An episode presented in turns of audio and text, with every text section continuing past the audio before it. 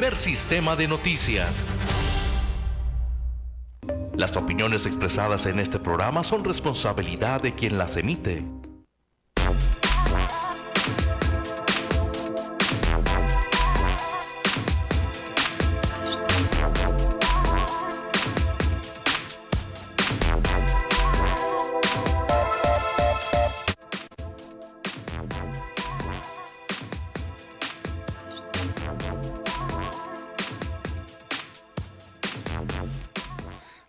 6 de la mañana con 22 minutos en el arranque de este su programa. Tribuna PCN. Le saludo con mucho gusto Juan Arturo Salinas. En este espacio ya sabe que el tema de la conferencia mañanera, el horario que en estos momentos eh, eh, trae el presidente Andrés Manuel López Obrador, que este día transmitió desde Quintana Roo, desde Cancún, pues mueve, nos mueve el horario y el calendario. Le agradezco mucho de verdad a usted el favor de su atención, que se encuentra en casita, disfrútelo, brinquito ya cerquita, cerquita ya para hacer eh, eh, fin de semana, no es cierto, todavía nos faltan dos días más, pero usted también que se encuentra en trayecto, centro de trabajo, igualmente, disfrute de la programación de Primer Sistema de Noticias, al igual que mis compañeros y amigos allá en los controles, Ricardo Estrada, y hoy Armando Saucedo. Buenos días, ambos. ¿Qué tal, compañero Juan Arturo Salinas? Muy buenos días. Ya estamos en Tribuna PSN. Les recuerdo que es Tribuna Abierta y a nombre de mi compañero Armando Saucedo. Ya estamos preparados como siempre para llevarles la emisión del día de hoy. Teléfono en cabina es multilínea local 664-344-1030. Transmitimos totalmente en vivo desde Tijuana para todo el mundo a través de la internet www psn.si. En Facebook Live nos pueden encontrar como PSN en vivo y podrán disfrutar de nuestro contenido en tiempo real por televisión, canal 87 digital, sistema Easy en todo el estado de Baja California, canal 76 en la capital Mexicali y sus valles, canal 29 por aire en Ensenada. Y por radio XAZ 1270 AM Radio Z13 y la tremenda 1030 AM, esta última con alcance hasta Los Ángeles, California, el condado de San Diego, todo el norte, todo el sur playas de Rosarito, Pueblo Mágico Tecate y a nuestros amigos de la Cenicienta del Pacífico, Ensenada hacia el sur, Valle de San Quintín, elegido Lázaro Cárdenas, Camalú San Telmo, Puerto Santo Tomás y La Bocana, Josneros y en el área de Maniadero, Valle de Guadalupe, San Antonio de las Minas, El Sausal de Rodríguez y San Miguel. 664-344-1030, multilínea local, y esto es Tribuna PSN. Muy buenos días. Muchísimas gracias, mi estimado Ricardo. Gracias también. Armando, en unos momentitos más por allí te voy a enviar los materiales que vamos a analizar de la mano, de la mano del auditorio. Eh, lo que sí, antes de que el tiempo se me vaya, déjeme referirle, eh, me llamó gratamente la atención, la mención que el presidente Andrés Manuel López Obrador hiciera de Tijuana a eso de las 5 de la mañana con 39 minutos. Hizo referencia a nuestra ciudad, hizo referencia incluso a la alcaldesa Montserrat Caballero, y tal como él lo eh, refirió, una migrante oaxaqueña que eh, se ganó a pulso el voto de los tijuanenses, la puso, la puso como ejemplo del hecho de que eh, los habitantes, los migrantes que integran una ciudad, como ha sido el caso de Playa del Carmen, eh, el punto habitacional de, Cancún. La gente que trabaja en Cancún no vive en Cancún, vive en Playa del Carmen. Cancún es mera, única y exclusivamente eh, zona hotelera. Pero sí, le reitero, refiere, refiere el presidente López Obrador a nuestra ciudad como un ejemplo de una población más abierta, más liberal en este sentido. Y es lo que le ha dado el sello particular a nuestra frontera, una postura más abierta y progresista con respecto a muchos problemas que llegan a registrarse, problemas sociales, el apoyo a los migrantes, incluso aquellos ciudadanos extranjeros que usted lo sabe, han eh, venido llegando, no han sido rechazados, son mantenidos de alguna forma en el resguardo, en el cuidado, incluso por gente dedicada, con mucha vocación, dedicada a los albergues, eh, que atienden lo mismo a ciudadanos extranjeros que a nuestros conacionales, que principalmente de los estados como Guerrero y Michoacán acuden a esta frontera en busca de mejores horizontes. Muchos de ellos traen en mente cruzar hacia Estados Unidos, pero pues varios optan por quedarse en esta ciudad y enriquecerla con su mano de obra. Es muy polémico todavía el, tema de eh, los migrantes, sigue suscitando aceptaciones y rechazos en muchos casos, pero fíjese usted, soy de la idea de que la mayor parte de estos hombres, mujeres y hasta niños que llegan a nuestra latitud, a nuestra frontera, lo que buscan es trabajar. Habrá uno que otro caso por allí de personas que traen allí a la justicia en los talones, asalto de mata, como se dice, pero son más las excepciones que la regla. La regla del migrante es que busca trabajar. ¿Por qué se lo señalo? Porque todavía hay quienes los utilizan como bandera política. Recuerde que fue eh, un punto, este, el de los migrantes, como agenda de la intentona, fallida, por supuesto, del exalcalde Juan Manuel Gastelum Buenrostro, en la eh, búsqueda de su reelección. Este hombre, que ya había perdido totalmente el piso, pues definitivamente hizo de los migrantes un blanco y hasta en redes sociales y, toda una campaña muy bien orquestada, financiada, pagada desde luego, pues ya sabe usted que por allí no faltan los recursos de los cuales pellizcar en el erario eh, del ayuntamiento, sirvieron para que Gastón Buen Rostro hiciera de los migrantes los malos de la película. No había tal, efectivamente, sí hubo eh, fallas muy lamentables por parte de algunas personas, hubo también campañas que alteraban temas como este de que los migrantes, los hondureños, despreciaban nuestros frijoles. No hubo tal. El propio periodista, extranjero por cierto, que entrevistó a la mujer que hablaba al respecto, pues se quedó impresionado de tal distorsión porque no hubo jamás ni esa intención en la pregunta ni esa intención en la respuesta. Pero vamos, vamos ya aterrizando a temas más eh, cercanos a nuestra, a nuestra eh, dinámica y eh, le voy a referir en unos instantes más algunos de los temas que vamos a compartirle. Fíjense que desde la semana pasada, aunque finalmente ya fue en el arranque de esta misma, este, este fin de semana, que el Congreso de la Unión, la Cámara de Diputados, para ser más exactos, aprueba el presupuesto para nuestro país y desde luego también para Baja California. Pero ¿qué implicó para Baja California la, aprobación de dicho, de dicho presupuesto? Bueno, pues tiene que ver también con temas relacionados con una serie de aspectos de incremento de incremento por lo que toca a eh, nuestra eh, participación presupuestal. Le vamos a hablar, le vamos a hablar de este tema en unos instantes más. Quiero también eh, referirle a lo relacionado con el certificado de vacunación. Ya lo tengo por aquí, ya tengo por acá el, dato, que mucha gente, pues estamos interesados en la corrección de nuestros datos para certificado de eh, vacunación. He seguido, he seguido recibiendo eh, llamadas y peticiones por parte de algunas personas interesadas en saber cómo hacer esta corrección de datos. Armando, te voy a enviar por aquí el link de nuestra, de nuestra nota. Algunas personas, eh, usted lo sabe, se han comunicado a nuestros números telefónicos 344-1030 y eh, lo, que vamos, lo que vamos a eh, compartirle es lo relacionado con el mecanismo que usted puede seguir a efectos precisamente de lograr la rectificación de datos para su certificado. Hay quienes tenemos, yo me incluyo, nuestros comprobantes de vacunación, pero estos no serán suficientes para cruzar, por ejemplo, al vecino país. Para viajar, sí, le puedo referir que incluso eh, eh, es aceptado el cuestionario que usted va a llenar en el aeropuerto. Hasta el momento, no me crea, hasta el momento en que eh, he abordado un avión, no me han solicitado dicho certificado. Yo no dudaría que en un momento determinado sea un requisito indispensable.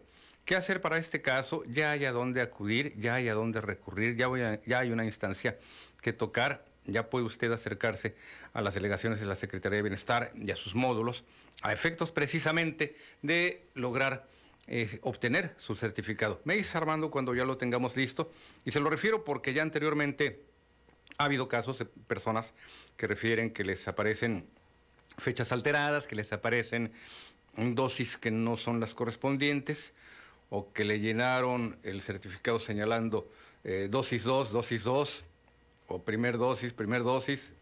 Eh, está a todas luces un error porque es dos comprobantes con dos lotes y con dos fechas distintas, pues ya, ya le está refiriendo que allí hay ya aplicación de dos dosis, no de una sola, pero se repite por ahí algún dato, estará mal llenado, pasaron cien mil cosas en este, en este sentido, no deben de preocuparnos, no deben incluso pues de significar una dificultad imperante para que el ciudadano no pueda obtener su certificado. Y esto no creo usted que solamente es aquí en eh, Tijuana, en Baja California, esto es a nivel nacional. En un momento determinado, incluso hasta los primeros días de obtención del certificado, la plataforma correspondiente se saturó y fue muy difícil descargarlo. Pero vamos, vamos al siguiente material para que usted pues tenga eh, la ruta, el caminito para obtener dicho documento se ha detenido la atención en casi todos los centros integradores de bienestar en Tijuana a las personas que solicitan correcciones en sus certificados de vacunación. Esto debido a que actualmente se está otorgando la pensión del bienestar a los adultos mayores en dichos centros y se pretende evitar aglomeraciones. Gilberto Herrera Solárzono, delegado regional de los programas para el desarrollo en Tijuana, declaró al respecto. Eh, hemos decidido cancelar la atención en los centros integradores de bienestar y la vamos a brindar exclusivamente en las delegaciones municipales. En las delegaciones municipales, en las nueve que hay en Tijuana, eh, ahí hay un centro integrador y ahí vamos a seguir brindando la atención para los certificados. Con esta nueva forma de atención, la gente se ha distribuido en las delegaciones, reduciendo considerablemente las aglomeraciones que ocurrían hasta hace poco menos de un mes en la Secretaría de Bienestar, donde se llegaron a registrar hasta 1.500 personas haciendo fila. Respecto a esto, Herrera aseveró que Mira, al día por eh, centro integrador que están en las delegaciones ahora, estamos, seguimos atendiendo alrededor de 100, 200 personas diarias. Estamos hablando de casi 10 delegaciones, alrededor de 1.500, 2.000 personas diarias que se siguen acercando. Además aclaró que para cruzar a Estados Unidos basta con una foto del comprobante de vacunación. Comentar que las autoridades norteamericanas, las autoridades, eh, el CBP en particular, no está pidiendo el certificado de vacunación como documento exclusivo. Es decir, que el comprobante de vacunación como el certificado son igual de válidos. Esto para aquellas personas que no han podido obtener su certificado, que sepan que su comprobante de vacunación físico o en fotografía en su celular es igual de válido. Gilberto Herrera también añadió que quien más solicita el certificado son las personas que viajan al extranjero en avión. Ahora la demanda eh, principal no la hacen las personas que tienen un viaje al extranjero, no propiamente a los Estados Unidos, sino a Europa, incluso a África, a China, donde nos dicen, oye, es que la aerolínea sí me va a pedir un certificado como tal.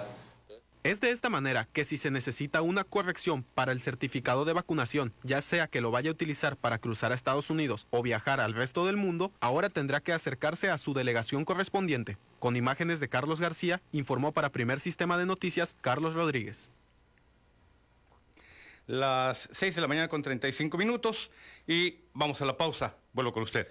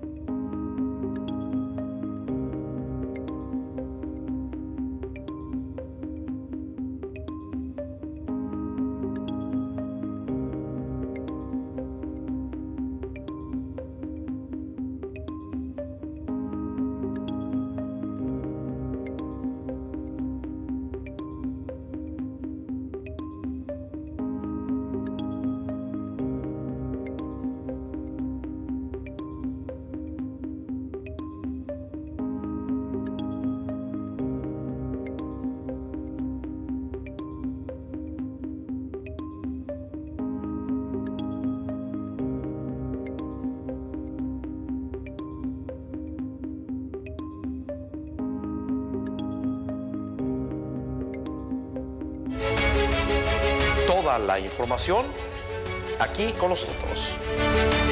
En su noticiero al día se habla siempre con la verdad en todos los temas y se habla de deportes con el estilo de René Mora. Amigos, ¿qué tal? Bienvenidos al fabuloso mundo de los deportes. Infórmese de lunes a viernes a las 9 de la noche desde Tijuana, Baja California, México. En su noticiero al día. Hola, soy Mary Espinosa y te invito a ver mi nuevo programa La Hora del Ciudadano, en el que abordaremos temas de actualidad y controversia en el ámbito regional y nacional. Entrevistas, comentarios y atención ciudadana y lo más importante, la participación de ustedes, los ciudadanos, que hacen valer su voz a través de Primer Sistema de Noticias. La Hora del Ciudadano, todos los sábados de 1 a 2 de la tarde a través del canal 87 de Easy, la Tremenda 1030 de AM, la Z 1270 de AM, Radio Inciso 1310 y la 1150 en Mexicali. Y a través de Facebook en nuestra página PCN en vivo.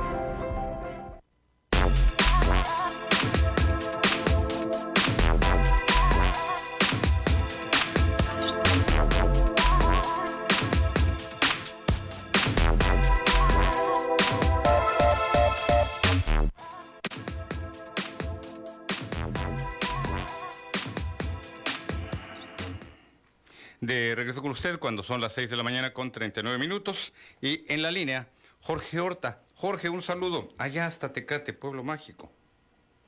Buenos días, mi querido director. Pues acá, informados del gente Tecate, también la gente está muy preocupada para conseguir lo que son sus certificaciones, como bien lo dijo Sí. el compañero. Pero acá en Tecate, aproximadamente como existe la, la oficina de bienestar en un lugar muy céntrico, pues aproximadamente 100 personas diarias son las que están visitando esto y pues están tratando de, lo- de localizar sus certificados, algunos que han tenido suerte, pues ya se ha bajado también el tráfico en la página como estaba antes, pues ya hemos logrado conseguir nuestra certificación, por ejemplo, a mí ya me lo, ya, ya me lo consiguieron, eh, sin embargo, pues yo, yo todavía no tengo mi visa para ir a Estados Unidos, pero no importa, ya tengo mi certificado. También para decirte que eh, el día de hoy inician las campañas eh, para elegir a los delegados en la zona rural, Sí. tanto la Rumorosa como el Hongo, Ejido Mi Ranchito, eh, lo que es este eh, del Desierto, que es Cerro Azul, el Valle de las Palmas y el Testerazo. Pero son 14 los aspirantes para ocupar las seis delegaciones de aquí de Tecate y el día de hoy iniciarán ya con los nombres, se van a conocer los nombres de los participantes y la campaña iniciará el día 17 al 7 de diciembre para elegir a los delegados que por primera vez van a ser elegidos por, por los ciudadanos de Tecate. Esto pues abre muy bien eh, la democracia aquí en la ciudad de Tecate, donde pues la gente que vive en las delegaciones es la que conoce perfectamente a sus vecinos, van a ser todos los delegados vecinos de esa zona, por lo que se espera que sean electos por, por gente que los conoce. Y también el día de ayer, aquí en el Parque de Miguel Hidalgo, estuvieron presentes a través del líder de los de los eh, de, los de eh, Antorcha Campesina estuvo Diosforo eh, encargado de, de esta asociación para entregar un pliego petitorio sobre las obras que necesitan eh, las diferentes colonias de Tecate. Esta petición se le entregaron a Doranidia Ruiz en, la- en ausencia de, del presidente municipal y pues ahí vienen las peticiones que se tienen para contempladas para este año en cuanto a lo que es pavimentación, arreglo de caminos eh, y diferentes cuestiones que tienen que ver con el ámbito de la de la administración pública aquí en Tecate, mi querido Arturo. Sí, fíjate que me llama poderosa y gratamente la atención el tema que estás refiriendo, Jorge, que por primera vez los delegados eh, municipales sean electos, porque este es un, reclamo muy sentido. No solamente, desde luego, quiero entender allá en Tecate, aquí en Tijuana también quisiéramos un mecanismo similar. Y no se diga en otras partes del estado, en algunos otros municipios, desde luego, y, y claro, el resto del país.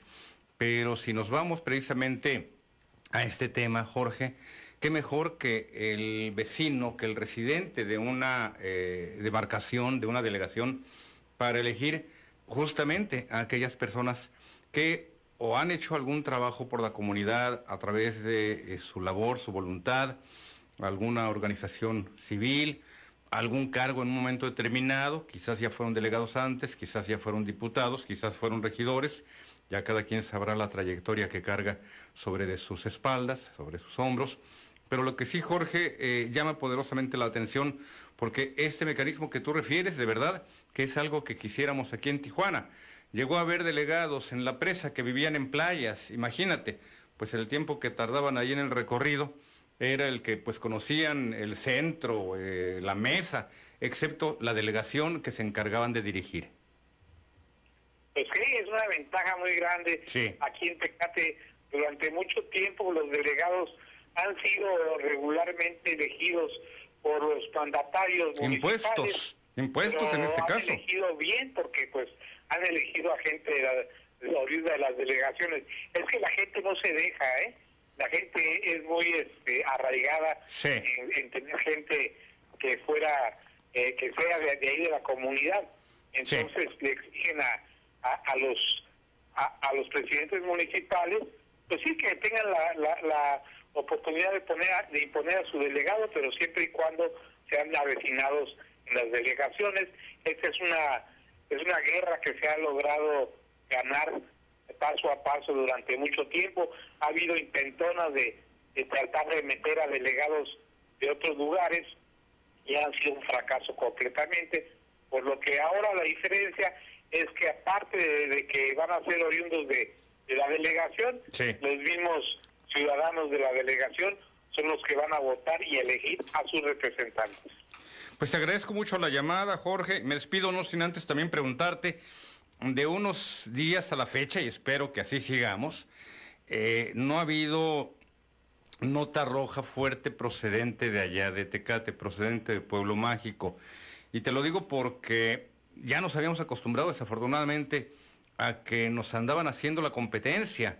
De repente les aparecían por allí uno, dos, tres eh, eh, cuerpos, gente que por desgracia perdió la vida, eh, a veces inmiscuidos en algunas actividades ilícitas. Ya sabemos que allá en Tecate también hace aire.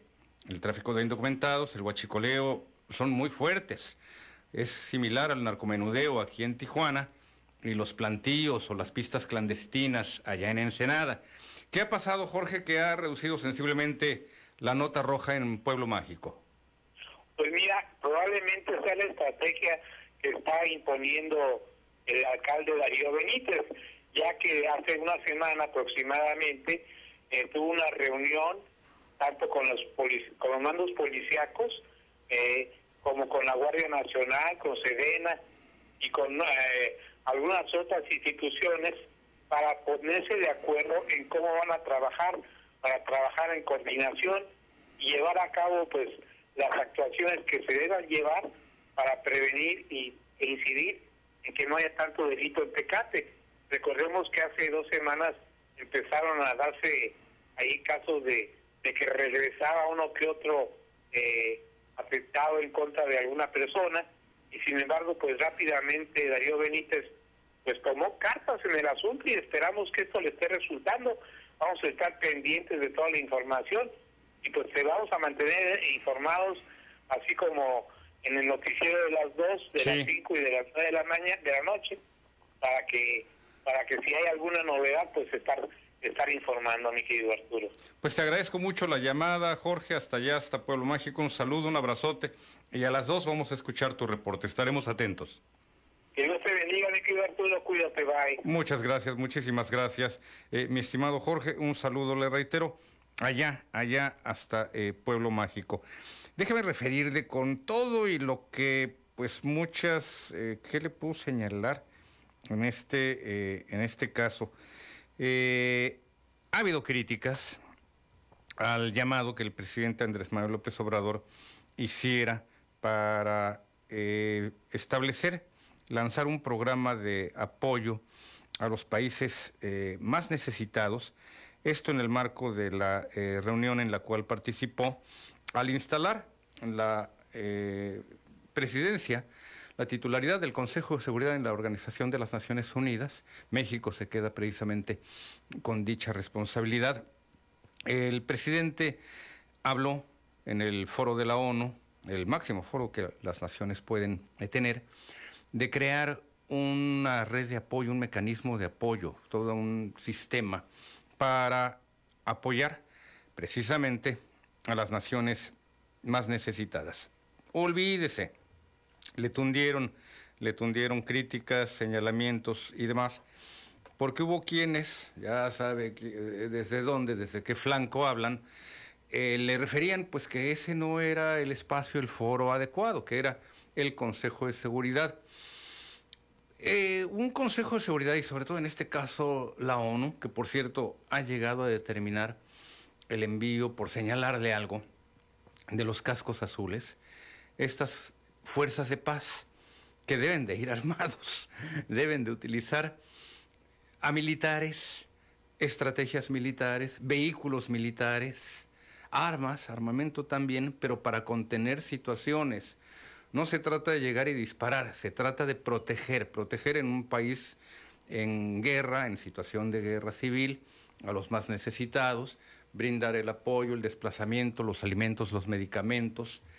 Llevan este casco azul para ser distinguidos del resto de las Fuerzas Armadas de uno u otro bando, cuando se trata de países en conflicto armado y que tienen al menos dos bandos, a veces hay más.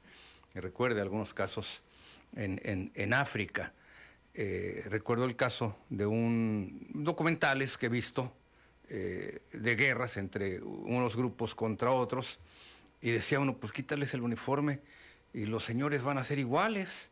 Era una pelea de unos contra otros, así como en el caso de nuestro país, mestizos contra mestizos, no nos vamos a distinguir los unos de los otros. En este caso eran negros contra negros, no los vamos a distinguir si les cambiábamos, les intercambiábamos el uniforme. Era por una parte los Hutsis. Yo, yo bromeaba y decía unos son los Tutsis y otros eran los Hutus. Pues se, peleaban unos contra otros. Allí, allí tuvo que intervenir eh, una serie de eh, desplazamientos, una serie de contingentes de los cascos azules. ¿A qué quiero llegar? A que en el marco precisamente de este tema, que hasta cierto punto implica aspectos militares, el presidente López Obrador habla de crear un plan de apoyo a los países más necesitados. Y ya sabe usted, hubo voces que referían, oye, pues es que este no es el espacio adecuado. Pues no, fíjese, sí, sí es el espacio adecuado. El tema de la seguridad también pasa por satisfacer las necesidades precisamente de los países más desfavorecidos, de las naciones más afectadas por la hambruna incluso, por las carencias, por las enfermedades, por una serie, por una serie de flagelos que en estos momentos están, le reitero, afectando a estos países, los más necesitados, allí donde no ha llegado el agua, allí donde no ha llegado a veces ni la electricidad, allí donde menos han llegado las vacunas, por referirle un tema fuerte de necesidad. Pues bien, ya hay 100 naciones, de acuerdo al canciller Marcelo Ebrard, ya hay 100 naciones que eh, están respaldando este eh, plan sugerido por el presidente Andrés Manuel López Obrador. Ya hay 100 países que están de acuerdo en sumarse a esta, eh, a esta propuesta. Hubo también voces, hay una señora que en el apellido lleva la fama, Pajés Hiergo, eh, era una revistota de estas que se llamaba Siempre, no sé si siga publicándose. Y no es tema, no es un asunto de cuestionar, de criticar un medio. Eh, siempre era la revista que usted veía ahí en las peluquerías, pero pues era la revista para lambisconear gobiernos priistas. Hasta hoy hay interés de más de 100 naciones por firmar, formar parte o aportar para llevar a cabo el Plan Mundial de Fraternidad y Bienestar propuesto por el presidente Andrés Manuel López Obrador ante el Consejo de Seguridad de la Organización de las Naciones Unidas, informó el secretario de Relaciones Exteriores, Marcelo Ebrard. La orden de ese palacio es presentar un documento conceptual con los detalles a las naciones representadas en la ONU la próxima semana y en el entendido de que a partir del proyecto a México le va a corresponder aportar 60 mil millones de pesos. No faltará quien diga, oye, nos hacen falta. Sí, pero esta es la forma también de garantizar seguridad para nuestro país. Apoyar a que los migrantes de estas naciones más golpeadas, más desfavorecidas por la violencia y por la falta de recursos, entre ellas usted lo sabe, lo acabo de referir hace unos instantes, El Salvador, Honduras, esos migrantes ya tengan forma de trabajar en su país y también de erradicar la pobreza y con ello la violencia. Artemio Osuna, estamos al aire, buenos días contigo, bienvenido. Gracias Arturo. Adelante Artemio. Este, pues está dando, empezando el programa con muy buenas noticias, ¿verdad? Tanto aquí locales como internacionales. Yo creo que, como dices tú, el, el, hay, hay varias formas de evitar, la, de evitar las guerras y una de ellas pues es atacar las, atacar la raíz de, de eso, ¿no? Sí. Entonces, la situación de, de la situación económica del, del mundo pues tiene que tiene que resolverse. Y pues la, el plan que se hace aquí en, México, pues se puede aplicar a nivel internacional y va mucho más allá los pensamientos de López Obrador y yo estoy muy de acuerdo con ellos. Primeramente tenemos que romper las líneas fronterizas y pensar que somos un solo una sola comunidad mundial y bajo esa base se tiene que formar una administración del tipo mundial entonces, y, eso es lo que se está proponiendo en un momento determinado, para poder que se acabe esa, esa, esa, esas, esas rivalidades que se dan entre los países, entre las razas, entre las religiones, y nos traen a todos bien mareados con tantos conflictos. Hay que, hay que acabar con esos conflictos. Y ya pasando aquí a la, a la cuestión de, del Estado, pues mira, me se me hace muy, muy buena noticia esto de que Tecate haya tomado la, la, la, decisión. de, de, empezar a nombrar a sus delegados basándose en las elecciones internas de, de, la, de la delegación que van a van a administrar ellos. Y esto es una eso es un, un buen un buen empiezo. Y ahora con la cuestión de que el ingeniero se va ya está trabajando sobre ya ya empezó su, su actividad entonces hay, hay un problema que tenemos que resolver, aparte de los delegados, tenemos que, hay, hay delegaciones que tienen hasta 250 colonias, entonces estructuralmente es muy difícil que una, que una administración no se tenga que ramificar para poder tener un control. Entonces ahí es donde debemos empezar a ver las casas de gobierno seccionales en cada sección para que para que de esa manera se vayan organizando las colonias y empiecen a trabajar por sí mismas en su desarrollo. Esto es, es lo que va a dar forma a la estructura que va a llevar la reforma electoral, porque al estar organizado desde abajo, desde las secciones, en las delegaciones, y si es y si y si esto le agregamos la cuestión de los regidores huevones que están en cada municipio, yo creo que vamos a tener una estructura desde abajo que nos va a llevar a una reforma electoral que va a ser una reforma que, que va, va a permitir la, una democracia participativa de todos los ciudadanos. Sí. Ojalá esto sea una realidad. Artemio, sí, efectivamente, eh, adolecemos de un sistema de representación que en términos ideales busca equilibrios y los pesos y contrapesos. Regidores y diputados eh, juegan un papel importante. Sin embargo, ya sabemos que también buscan llevar agua a sus respectivos molinas, digo más bien molinos. Me refería, quería hacer la ironía en torno a uno de los casos, el diputado Juan Manuel Molina, quien lleva agua precisamente a su molino. De eso vamos a hablar después de la pausa. Gracias, Artemio, por la llamada. Seguimos en contacto.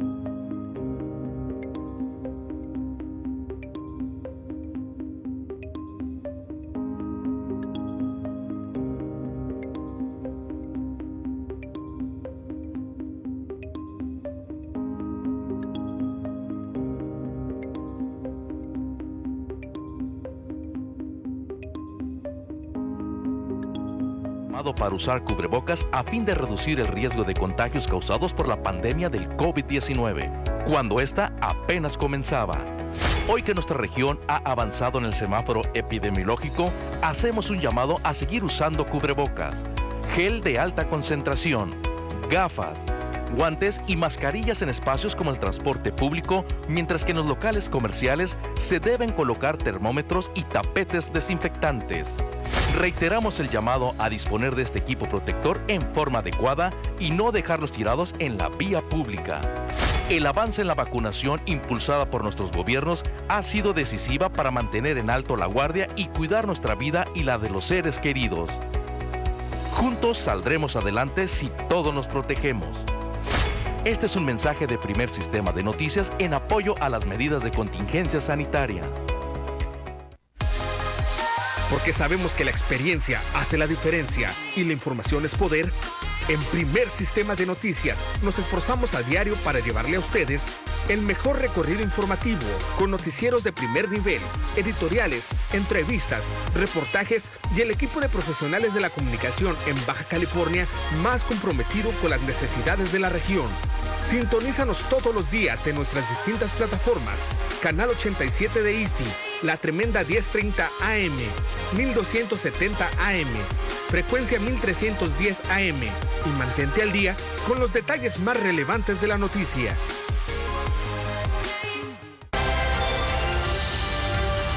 PSN, primer sistema de noticias.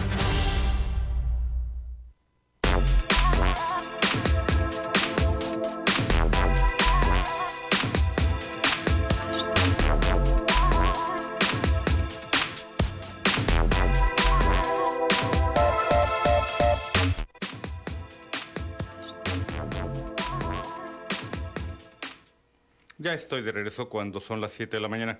Con dos minutos estoy de regreso eh, con usted. Y en la línea, Oscar Rodríguez. Adelante, don Oscar, buenos días, bienvenido. Buenos días, oye.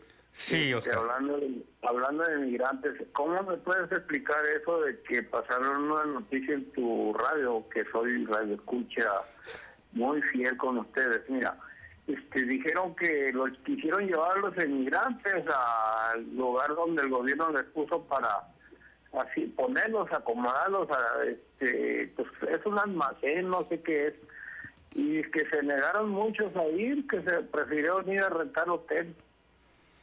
No, la vez, nomás que no vaya a ser de tres estrellas, porque mejor me voy a Honduras. Oye, este, y usan unos celulares mejor que los míos de alta gen- de últimas generaciones. Digo, pues ¿cómo está eso de que son inmigrantes y tan pobres? Y traen dinero para pagar hotel, pues ¿cómo? Bueno, hay varios casos, hay varios casos. Eh, Oscar, no nos, no nos confundamos también. No estoy diciendo que toda la gente que, que ha llegado eh, sea gente que no tenga, por cierto, un recurso ahorrado. Algunos de ellos llegaron incluso con ciertos eh, eh, recursos fruto de años de trabajo. Me refiero, por señalar algo, don Oscar, a los haitianos que trabajaron durante el periodo de construcción de edificios para las Olimpiadas de Brasil. Eh, sin embargo, en esta ocasión, y con respecto a la noticia que usted está diciendo que compartimos, hablamos de casos de eh, ciudadanos brasileños y venezolanos que se hicieron pasar por turistas. Quisieron efectivamente eh, ser eh, trasladados a otro tipo de espacios o por su cuenta a hoteles porque llegaban con el recurso suficiente para asentarse y obviamente para intentar cruzar. Sin embargo, llegaron precisamente con la intención de pasar como turistas. El tener un poquito más de recurso en la bolsa, don Oscar, no significa que cuenten con los fondos suficientes como para ya tener garantizada eh, su, eh, tema de vida y no necesitar trabajar. Le pongo, por ejemplo, cuando yo me trasladé de la Ciudad de México a Ensenada, pues yo vendí lo que tenía y hasta lo que no tenía, ¿verdad? Lo que no era mío lo vendí. No, mi carro, algunas propiedades de un amigo con el que emprendí esa aventura. Él tenía una guitarra, él tenía un amplificador porque le gustaba eh, practicar, tocar guitarra y algunas otras cosas. Nos tuvimos que hacer de un pequeño fondo para tener recursos suficientes en lo que teníamos algún empleo. Él ya llegó con un empleo seguro. A él le hicieron transferencia de plaza del Instituto Mexicano del Seguro Social. Pero le estoy refiriendo nada más eh, un, un caso, un ejemplo personal. Había que llegar con algo en la bolsa porque si no, de lo contrario, pues imagínense cuál iba a ser esa situación con la que podemos arribar a un lugar todavía sin un trabajo seguro. Bueno, a mí ya me habían gestionado también obtener trabajo mis amigos. Ya llegué yo, a los dos, tres días ya estaba trabajando en un periódico. No, no tuve ni oportunidad de descansar mucho. Pero sí le refiero a don Oscar, ¿no cree usted que todas las personas llegan con eh, las bolsas vacías? La gente que no tiene oportunidad, sobre todo estos ciudadanos centroamericanos, llegan con eh, muchas creencias, hasta hambre. Pero estas personas que lograron de alguna forma, gracias a su trabajo, a su esfuerzo, decir, a ver, voy a llegar y me voy a hacer pasar por turista y voy a buscar ser hospedado en un, en un hotel. No es, que eh, no es que se negaran a ir a los albergues por no ser hoteles, eh, don Oscar, lo que sucede es que a ellos les convenía, dentro de su intención de cruzar como turistas, pues no estar en un albergue, sino estar en un hotel. Por eso le refiero, don Oscar, el tema de la migración trae muchos eh, claroscuros. Hay quien acepta algunos aspectos, hay quienes los rechaza, pero le estoy explicando ya el detalle fino para entender que lo que usted señala no es el advertir, ah, es que llegan queriendo ir a un hotel, a un buen hotel, quieren que los hospeden en el Lucerna, ¿verdad? llegan con mejor celular que yo y todo eso. No, don Oscar, no confundamos. El hecho de que alguien llegue con un poquito más de recurso no significa que no tenga necesidades. Van a tener necesidad de trabajar y claro que van a querer trabajar. ¿O a poco cree que van a llegar todos a robar? Hay quien va a llegar a tratar de hacer sus fechorías y hay quien va a tratar de llegar a trabajar, don Oscar, como muchos llegamos. Sí. En el caso de los inmigrantes que le llaman exiliados cubanos, yo veo todas las páginas de Cuba, páginas oficiales de Cuba y de Estados Unidos. No, hombre, son exquisitos en vestir los cubanos, exquisitos, sí. comidas y todo. Y luego me dice por ahí Manuel Vidal, no, que tienen puros carros viejos, y ya lo quisiera, le digo, pues son carros carísimos. Son clásicos, sí. Sí, el tema de los exiliados en Miami, pues da para mucho, eh, don Oscar. Hablaríamos allí de toda una serie de temas eh, muy complejos, forman una comunidad muy sólida, eh, muy poderosa, política y económicamente hablando en Miami. Han eh, creado organizaciones que incluso aportan recursos para la propia isla. Es un fenómeno muy distinto, yo lo advertiría. No es como el caso de los migrantes mexicanos en Estados Unidos que, pues sí, efectivamente aportan a, nuestro país, remesas que usted sabe alcanzan los miles de millones de dólares. Allá traen también hasta intenciones políticas y forman parte, le reitero, de una comunidad eh, muy cohesionada, que además recordemos también, eh, don Oscar, en el caso de los exiliados, que no son migrantes, por lo general son exiliados cubanos, o ellos mismos por su propio pie se han querido ir de la isla, llegaron en, los, en las balsas, recuerde los balseros, les decían los marielitos por allá de los 80 pero ellos traen otro tipo de intención, huyen de otro tipo de eh, elementos, sobre todo lo que fue el régimen castrista, que todavía Cuba pues sigue en grandes y profundas crisis, hay que reconocerlo. Pero también, don Oscar, es, le reitero, un fenómeno que tiene similitudes, semejanzas y, y muy hondas diferencias. Efectivamente, como usted señala, cuentan allí con sus carros clásicos, la gente que se quedó en la isla ha sufrido de muchas carencias, la isla misma, ante este bloqueo, pues también enfrenta otro tipo de situaciones. Un régimen que tiene también sus grandes, grandísimos claroscuros. Lograron erradicar el analfabetismo, lograron un sistema eh, médico, una red médica muy importante. Sin embargo, también enfrentan pues, muy fuertes carencias, no solo fruto del bloqueo, también de un régimen político que se ha negado a aceptar pues tan solo algunos aspectos como la libertad de expresión. Don Oscar, le agradezco mucho la llamada. Ya el tema de Cuba nos daría hasta para un solo programa. Gilberto Cota, adelante, buenos días, Gilberto, bienvenido. Gilberto, buenos días. Parece que se nos fue. Hola. Buenos días. buenos días, Arturo. Adelante, Gilberto. quiero una foto de la muchacha. Ah, para que me sigas ayudando en la investigación. La voy a pedir a la, a la eh, familia, ¿qué te parece? ¿Qué te parece eh, si nos eh, esperamos unos días? Les voy a pedir a estas personas que radican en otro estado de la República que me ayuden. ¿Cuándo? Pues, eh, pues me voy a comunicar apenas yo hoy con, con ellos, ¿te parece? Hoy es miércoles y en todo caso pues ya nos ponemos de acuerdo para ver cuándo me envían por allí alguna foto para que eh, me sigas ayudando a tratar de localizarla. Te agradezco mucho la llamada, Gilberto. Yo, yo por ahí me voy a dar la vuelta porque quiero que me ayudes en este sentido todavía a localizar a, la hija de una familia que pues le perdieron, le perdieron la pista desde allá de ese Sinaloa. Fíjese que le quiero compartir, son las 7 con 10, le quiero compartir un eh, eh, tema que aborda una eh, residente de la colonia eh, Gabilondo y lo refiere para sus vecinos. Y dice así, el día de ayer, estábamos en el Calimax del Boulevard Cuauhtémoc Sur por la Cacho, usted sabe, donde hacen confluencia el Boulevard Cuauhtémoc y el Boulevard Aguacaliente, y de ahí nos pasamos al Bol Corona que está enfrente. Nos bajamos y mi esposo hizo un pedido, pero en eso llegó un carro chico blanco con dos personas, una mujer cabello oscuro y un señor de unos 40 años. Quien se puso al lado mío, ambos llevaban AirPods, estos audífonos inalámbricos. El que estaba según, él estaba según en una llamada. Y honestamente a mí me dio mala espina.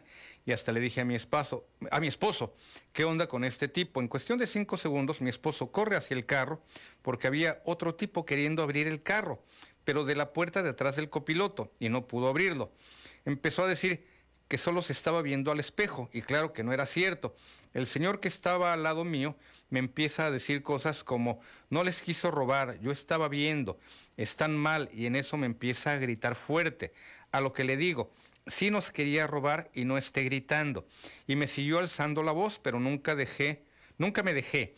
Y en eso el otro que quería abrir la puerta se fue, a lo que la señora del carro iba dando reversa y el señor también caminando para subirse. En pocas palabras, le quiero eh, dar a entender, de acuerdo a la redacción de este posteo, que las tres personas estaban en contubernio, dos personas de alguna forma distrayendo a los compradores y el otro por detrás. Pero fíjese, aquí viene el tema. Ojo, los tres traían AirPods, los, los, eh, eh, los audífonos inalámbricos, y se estaban comunicando entre sí, quiero entender. Un muchacho vio parte de lo que pasó y alcanzó a escuchar y nos dijo, son colombianos. Y los tres tenían ese acento, nos querían poner un cuatro. No sabemos si desde el mercado nos seguían, si querían asaltarnos, secuestro o lo que sea. Honestamente, ya no se sabe. Cuídense mucho. Veré si puedo sacar foto del carro para que se prevengan siempre. Tenemos unos ángeles que nos cuidaron, gracias a Dios no pasó nada y podemos contarles lo que nos sucedió. Y efectivamente hay una serie de eh, comentarios y alguien más, Miriam Arroyo, también de allí, de esta colonia eh, cercana. Esto puede ocurrir en cualquier parte de la ciudad. Lo que sucede es que quien quiere delinquir, pues busca evidentemente robar y, asestar un golpe en donde hay cierto recurso. Por eso, pues se van a colonias en donde los residentes puedan tener un carro, un celular, un poco de dinero en, en el bolsillo. Por cierto, no sé ni cuánto traigo para variar. A mí me pasó algo muy parecido ahí en ese Calimax. Iban dos hombres también como de 40 años en un carrito blanco con placas de la Ciudad de México.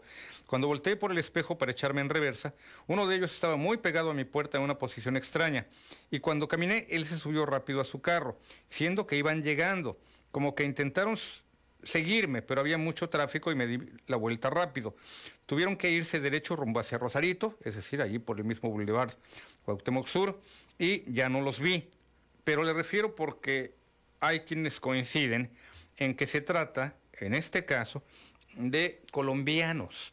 Por eso lo estaba refiriendo, que cuando hablamos de migración, desde luego que habrá gente que llegue con muy buenas intenciones. Yo soy de la idea de que es la mayoría. Y también habrá aquellos que lleguen con ganas de delinquir, con ganas de ver que anda por ahí mal parado. Y si no está mal parado, lo paran mal, a efectos precisamente de afectar a los ciudadanos, a los que traen allí en la mira. Le reitero, y sobre todo ahora que de alguna forma ya un solo celular ya puede costar por allí más de 10 mil pesos, un buen celular, no sé, creo que hace tiempo vi los memes de eh, un nuevo iPhone. No sé, a mí no me gustan esos aparatejos este, chafas, pero creo que costaba como 40 mil pesos.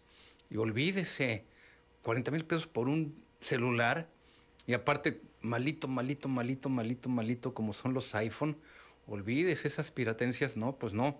Pero 40 mil pesos por un aparatejo de esos del demonio, pues la verdad, no, no, no, no los vale. Definitivamente no vale la pena gastar a esos, a esos niveles en un aparato que, pues lejos de solucionarle un tema, un problema, le va a causar eh, una dificultad. Para empezar, si se le cae, pues imagínese, piérdale el amor allí tan solo a la pantalla o algo así, porque están muy caras.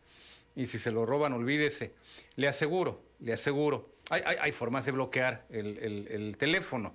Hay que sacar su número de identificación, por así decirlo. El número de cada, número, de cada aparato telefónico se llama email, que es una especie de acrónimo de ese eh, eh, número de identificación, como el BIN de los carros.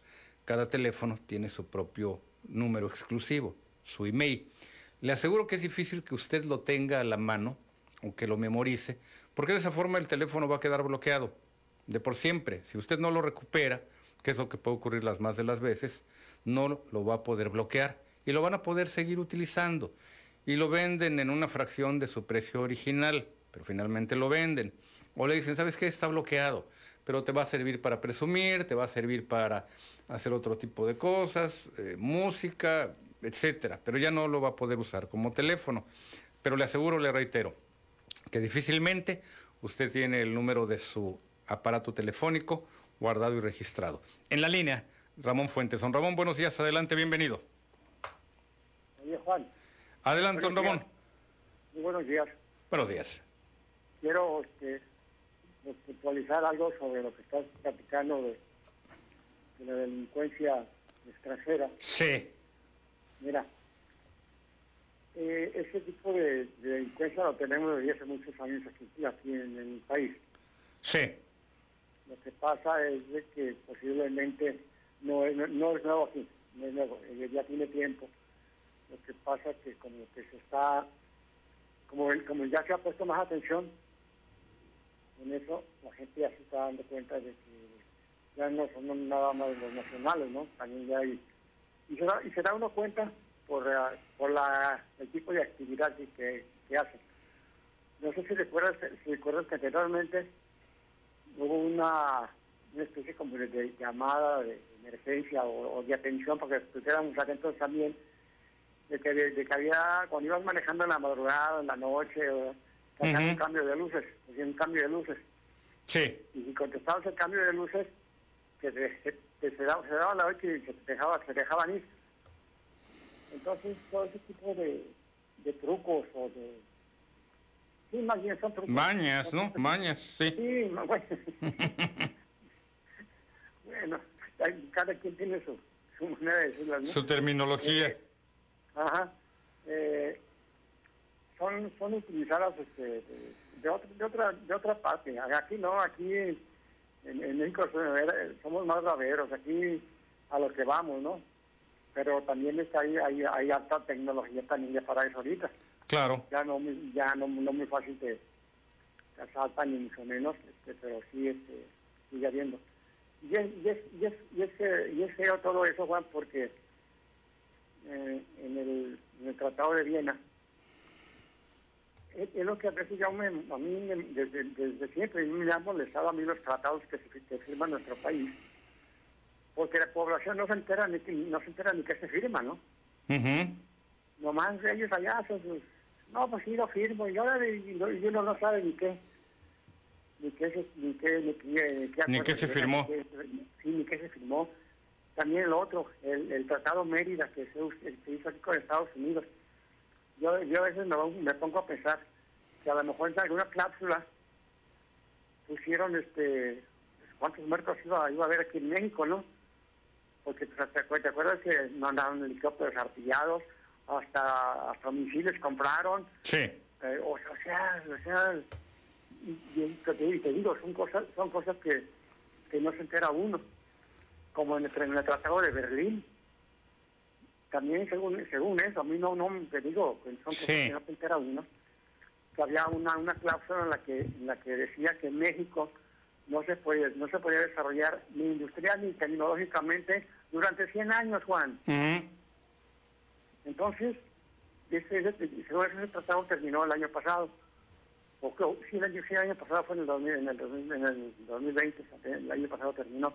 Pero te digo, o sea, no se entera uno de nada, o sea, no sabe ni qué onda, ni por qué pasan las cosas. Entonces empiezas a, hacer memoria.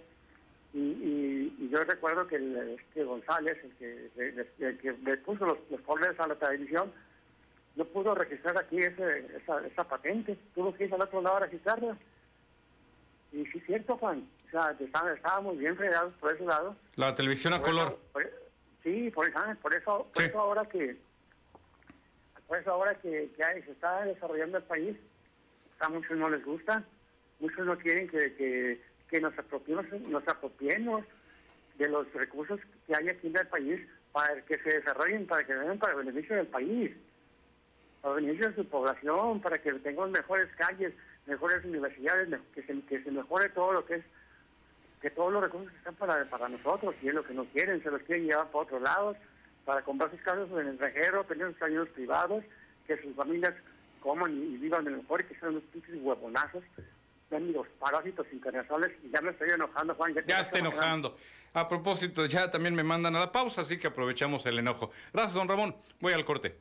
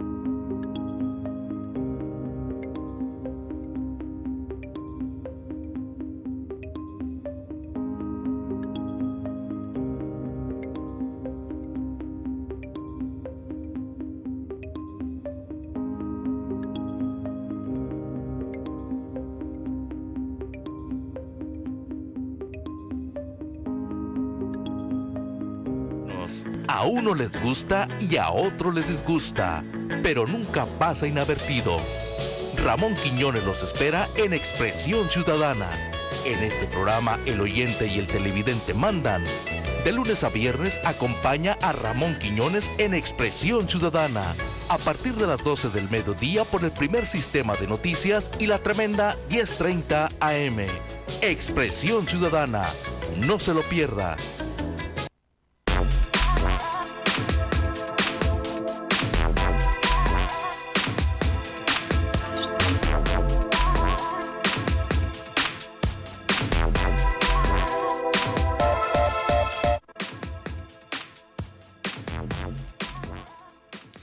Son las 7 de la mañana con 25 minutos y ya estoy de regreso con usted.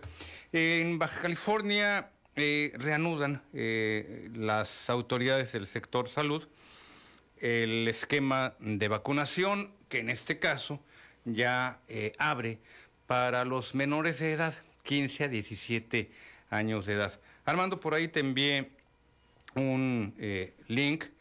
Estas son palabras del subsecretario de Salud, Hugo López Gatel, referente precisamente al arranque de este esquema de vacunación, justamente para aquellos eh, menores de edad, 15, 17 años, que en todo el país ya podrán acceder a este esquema de vacuna. Recuerde que en el arranque del 2021, pues nuestros adultos mayores, 60 años en adelante, ya fueron inoculados en su gran mayoría excepto los casos de aquellos que, pues por diversas razones, e incluso no solamente por el tema del rechazo, sino también por alguna enfermedad, hay que admitirlo también en este tema, no se vacunaron. Posteriormente vinieron los otros grupos, 50 años en adelante. En primer, en primer, en primer lugar, recuérdelo también, médicos y personal del sector salud. Después ya vinieron aquellos adultos mayores y ya los distintos grupos etarios. Ahora llegamos ya al rango de aquellos jóvenes de 15 a 17 años de edad que a nivel nacional pues ya están listos para recibir la vacuna contra esta pandemia causada por la COVID-19. Vamos al siguiente material. Durante la conferencia matutina, el subsecretario de Salud, el doctor Hugo López Gatel, informó que a partir del viernes 19 de noviembre abrirán el registro para poder aplicar la vacuna a nivel nacional contra el COVID-19 a los adolescentes de entre 15 a 17 años. A partir de este viernes 19 de noviembre abrimos el preregistro en el portal mivacuna.salud.gov.mx. Es importante preregistrarse, eso nos ayuda a planear y después serían abriendo las unidades de vacunación por entidad federativa de acuerdo a estos grupos. Detalló que en el rango etario de 10 a 20 años, la tasa de infección más alta comienza a partir de los 15 años, motivo por el cual aplicarán el antiviral. Noten ustedes cómo entre 10 y 14 años la mortalidad es sumamente baja, desde luego por debajo de 10 años es aún más baja. Esto ya lo hemos comentado varias veces. A partir de los 15 años hay un incremento de la mortalidad. Ciertamente, en forma absoluta es muy, muy baja, como lo hemos destacado. Pero en comparación de estos dos grupos, de 10 a 14 y de 15 en adelante, aumenta progresivamente la mortalidad conforme aumentan los años de vida, la mortalidad por COVID. Esto se debe a distintos eh, cambios que hay en el sistema inmune de las personas a partir de esa edad y hace que empiecen a ser más susceptibles. Cuando se llega a los 18 años es aún más susceptible y desde luego en el extremo de la vida la mortalidad es bastante mayor. Indicó que de acuerdo a la estadística de mortalidad, en la cual ya fue considerada la enfermedad de COVID-19, es la séptima enfermedad causante de muertes en adolescentes a nivel nacional. Aquí mostramos la estadística oficial del INEGI sobre la mortalidad en 2020, donde ya está incorporado la mortalidad COVID. En 2020 murieron desafortunadamente un poco menos de 9.500 personas de 15 a 19 años. Y de ellas, solamente 249 murieron por COVID. En cambio, por otras causas, de la 1 a la 6, se suman 27 veces más muertes por esas otras causas si las comparamos con COVID. Y esto nos muestra que la mortalidad COVID, el riesgo de morir por COVID en la adolescencia es muy significativamente menor a otros riesgos muy comunes en esa edad. Para el primer sistema de noticias informó Nazul López. Las 7 de la mañana con 29 minutos. Como ya escuchó usted, eh, abre, abre el gobierno federal la Secretaría de Salud eh, a nivel federal este esquema eh, de vacunación. Hoy miércoles, por cierto, también recuerde usted que hay jornada de vacunación en distintos puntos de Baja California. Déjeme proporcionarle, en este caso por lo que corresponde aquí a nuestro estado, los siguientes datos para usted que todavía pues no no se ha vacunado por diversas razones. Lo que sí le puedo referir es que de acuerdo a un comunicado de la Jurisdicción de Servicios de Salud de Tijuana, Hoy, en, eh, distintos puntos habrá esquema de vacunación este miércoles 17 de noviembre para primeras y segundas dosis del biológico AstraZeneca. Para personas vacunadas antes del 22 de septiembre, le reitero, con este tipo de biológico AstraZeneca, pueden acudir a la aplicación de su segunda dosis pendiente y así concluir, así ya completar este esquema de vacunación. El punto, el punto de vacunación peatonal tendrá lugar en la jurisdicción de servicios de salud, Boulevard de Insurgentes 19811, Colonia Praderas de la Mesa. Para ser más exactos, frente a Monte de los Olivos. Esto le reitero, aquí, aquí en eh, Tijuana. Es aplicación, como le estoy señalando, eh, peatonal, así que es cuestión de pues acudir, llevar, dejar su vehículo en las cercanías. La Secretaría de Salud también recordó que es indispensable llevar eh, de preferencia su propia pluma para que usted llene su formato. Recuerde que uno de los temas que tiene que ver con la pandemia es evitar intercambiarnos cierto tipo de, eh, artículos que son, que son de uso personal. Llevar también su botella de agua, tomar sus medicamentos si es que los requiere, acudir con disponibilidad de tiempo. Para toda persona mayor de 18 años es necesario llevar su pasaporte o su credencial del Instituto Nacional Electoral. El horario de atención tendrá lugar de las 8 de la mañana a las 2 de la tarde, así que unos minutos más ya inicia, y así lo refiere la Jurisdicción de Servicios de Salud de Tijuana a través de redes sociales, a través de su usuario en Facebook. Atención Tijuana, continuamos con la aplicación de primeras dosis de AstraZeneca y seguimos aplicando segundas dosis también de AstraZeneca contra COVID-19. Igualmente, estamos aplicando segundas dosis de Pfizer para completar esquemas de vacunación. De esto le, platico ya ahorita que vuelva a, prenderse la pantalla. Se me eh, apagó por falta, por falta de estar usándola, por falta de, uso aquí en la tablet. Lo que sí le puedo señalar es que hay eh, respuesta en este eh, sentido a la población ya que pues es eh, fundamental, es muy eh, importante lograr este tipo de rangos de vacunación en nuestro estado. Aquí, como le estoy señalando, a la, Jurisdicción de Servicios de Salud de Tijuana le está informando que habrá eh, jornada de vacunación para este tipo de biológico hoy miércoles 17 de noviembre de 8 a 2 de la tarde y que son primeras y segundas dosis de AstraZeneca. Igualmente, segundas dosis para personas vacunadas antes del 22 de septiembre para AstraZeneca y 27 de octubre para Pfizer. ¿Qué es lo que tiene usted que tomar en cuenta? Las fechas que digan sus comprobantes, sus respectivos comprobantes. Los interesados pueden acudir a la aplicación de su segunda dosis pendiente y concluir con su esquema de vacunación. Recuerde, AstraZeneca hasta antes del 22 de septiembre y 27 de octubre para Pfizer.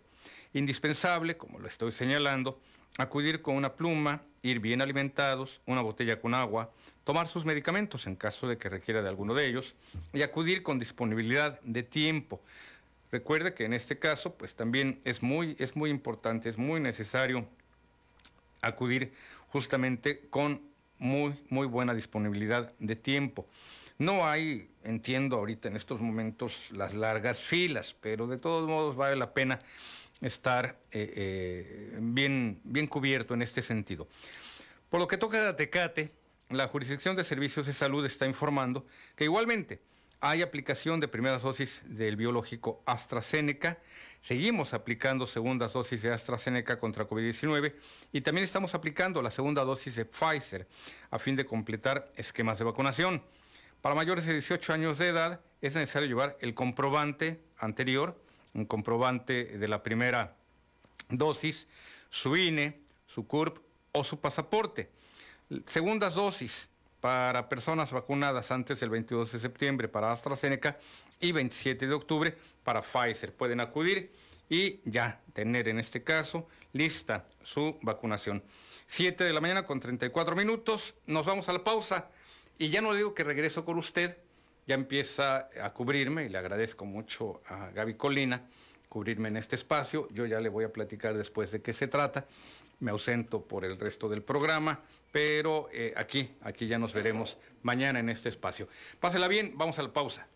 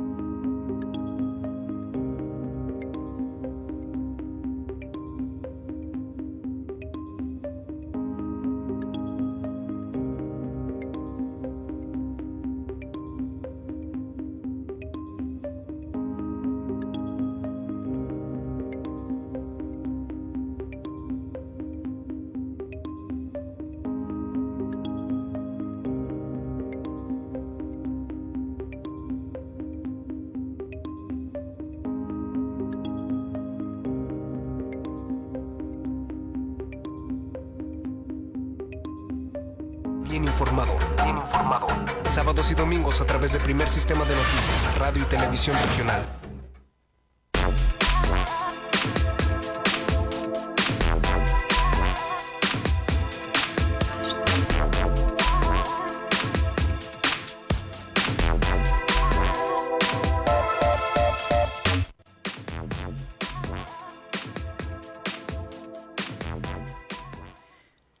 Pues aquí estamos ya, ya estamos aquí. Me da mucho gusto saludarlos en esta edición de su programa, en la continuación de Tribuna PSN. Así que espero que estén muy bien.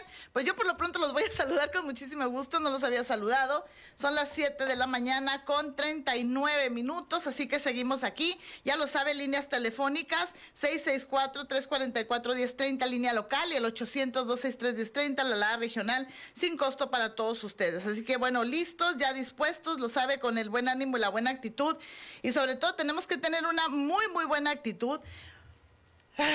El tráfico en Tijuana está prácticamente imposible. Le voy a decir ahorita, si usted quiere dirigirse hacia este lado de la ciudad, si va a pensar en cruzar hacia los Estados Unidos, pues desde la madrugada a las 3, 4 de la mañana estaba revisando yo las informaciones y había personas que estaban eh, comentando que empezaron a hacer fila a las 3 de la mañana y no habían logrado avanzar absolutamente nada. Entonces, si usted viene, por ejemplo, del lado de el Mariano Matamoros, del Florido, si viene por el Boulevard Casablanca, ármese de muchísima paciencia. La fila para cruzar a los Estados Unidos está hasta el Museo del Trompo, pasando los Álamos y la rampa ascendente que va a, a Otay también para esa garita está prácticamente imposible saturada. Si usted agarra la vía rápida también, eh, por donde está el puente de la 20 de noviembre, allí también hay que hacer una desviación. Hay muchísimo, muchísimo tráfico en Tijuana. Colapsadas, le aviso desde este momento, la zona Río colapsada, eh, la zona centro, aquí en la ciudad. ¿eh? Imposible. Entonces ármese, le digo, de paciencia, salga con muchísimo tiempo o vaya avisando en su trabajo que a lo mejor no alcanza a llegar. Honestamente que a lo mejor no alcanza a llegar porque la situación está sumamente complicada el día de hoy, ¿ok? Yo creo que desde que abrieron la frontera, este día ha sido el peor. Y me estaban diciendo algunas personas que por lo general los días miércoles es cuando más tráfico hay. Y usted se preguntará, bueno, ¿y por qué precisamente el día miércoles? Bueno, porque el día miércoles muchas de las personas que cruzan a los Estados Unidos es porque van a, recoger alguna mercancía, son personas que se dedican, por ejemplo, aquí a la vendimia, en las redes sociales, en los sobre ruedas, y de esa manera el día miércoles allá pueden ir con sus proveedores. Entonces, pues bueno, la situación no está fácil aquí en Tijuana con el tráfico, está caótico, honestamente, desde la madrugada, y están muy, muy lentos los carriles, lentos, lentos. Vamos a seguir con el programa en estos momentos. Le reitero números telefónicos 664-344-1030, la línea local, y el 800-263-1030, la la regional sin costo para todos ustedes. Y me vi, y fui como hilo de media, ¿no?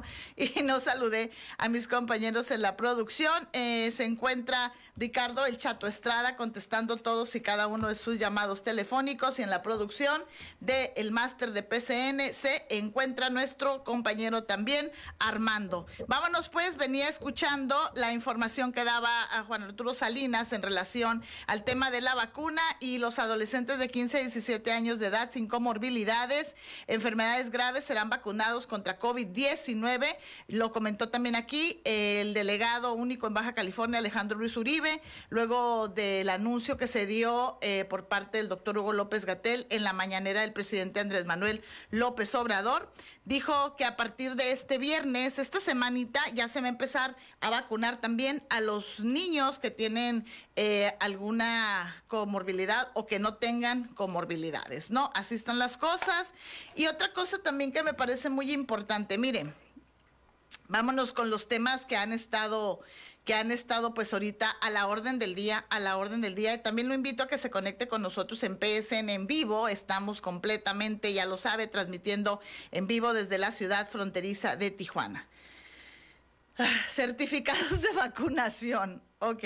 Ayer hubo una situación de una persona que me llamó eh, después de que salí el programa y me dice, es que Gaby, a mí me regresaron, me regresaron, yo presenté, dice, mi registro de vacunación. Es que sabe que a veces le puede parecer a usted reiterativo cuando usted ya lo entendió, ¿no? Que lo que el papel que necesitamos nosotros, el documento que necesitamos nosotros para cruzar es el certificado. Pero para muchas personas aún no les está quedando muy claro y quieren cruzar a los Estados Unidos con el registro de vacunación. Y me dice, a mí me regresaron, Gaby, y tú habías dicho que sí se podía eh, cruzar con el registro. Mira, ahí le va se dio una información en donde se había dado a conocer que si usted llevaba su certificado de vacunación y que tuviera las dos eh, esquema completo, iba a poder cruzar los Estados Unidos sin ningún problema. Obviamente, pues presentando su visa, ¿no? Que es el papel principal para poder cruzar al otro lado. Pero también se dio esa información que con los eh, registros que se dieron en las jornadas masivas también se podría cruzar. Pero eso es a criterio, a criterio. Aquí la palabra clave es criterio. A criterio del oficial que le toque a usted al momento de cruzar la frontera. No es regla, le decía yo ayer al señor que estaba un poquito molesto, eh, no es regla, o sea, las reglas no las pusimos nosotros, las reglas las pusieron ellos. Entonces, en base a eso, Si usted va y hace su fila para cruzar y no lleva el certificado de vacunación, como puede que sí, lleve los registros, lo dejen pasar o no lo dejen pasar.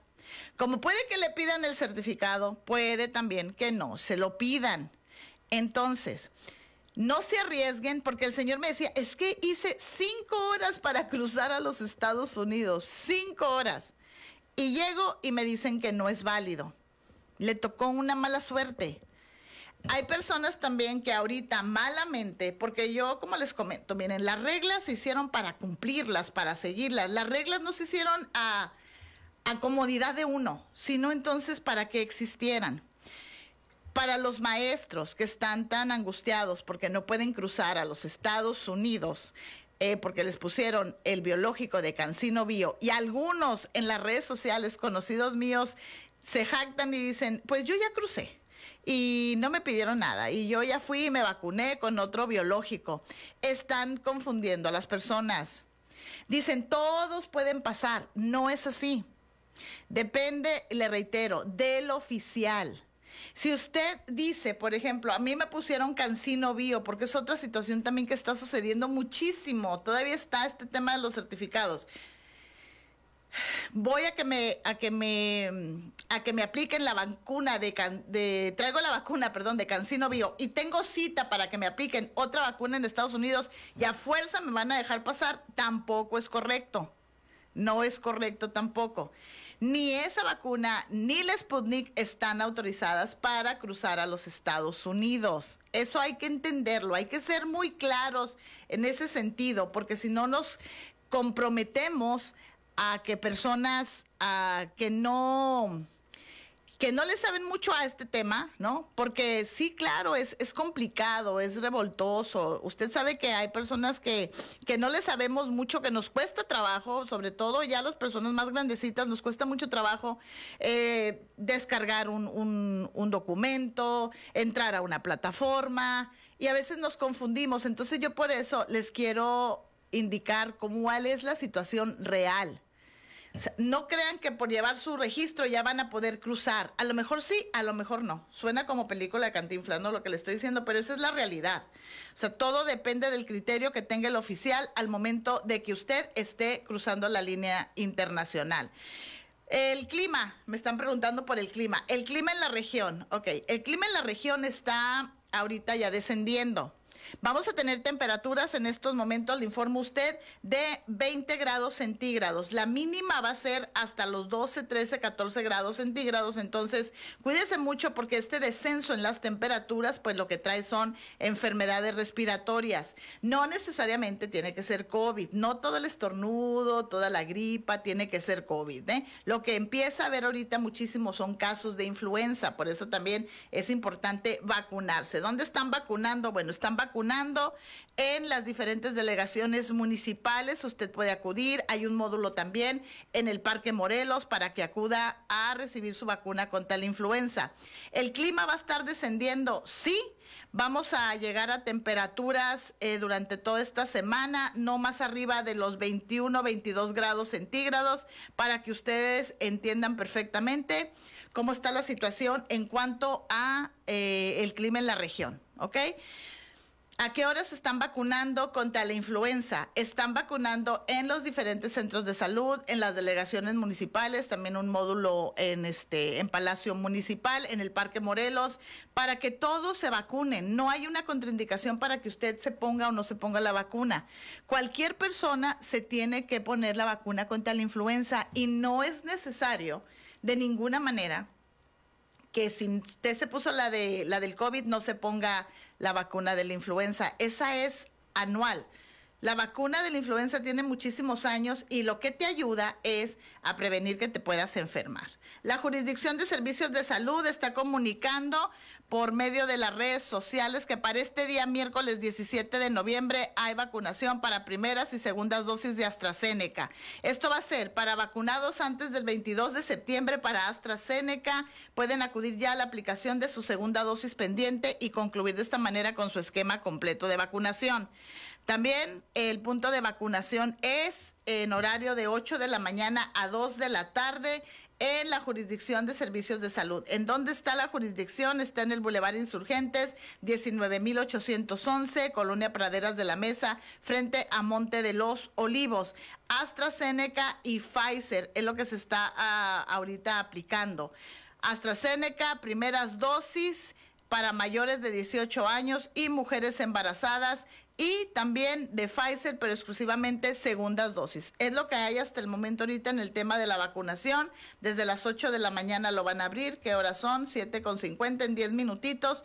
No hay fila, me informan, para cruzar, para aplicarse la vacuna, lo cual también es muy importante que usted acuda, vaya con tiempo y de esa manera, pues usted va a poder estar bien, bien, bien este, inmunizado. Eh, Paola Cuen, ¿cómo estás? Te saludo con mucho gusto. Bendecido miércoles para todos, dice Elisa Gali.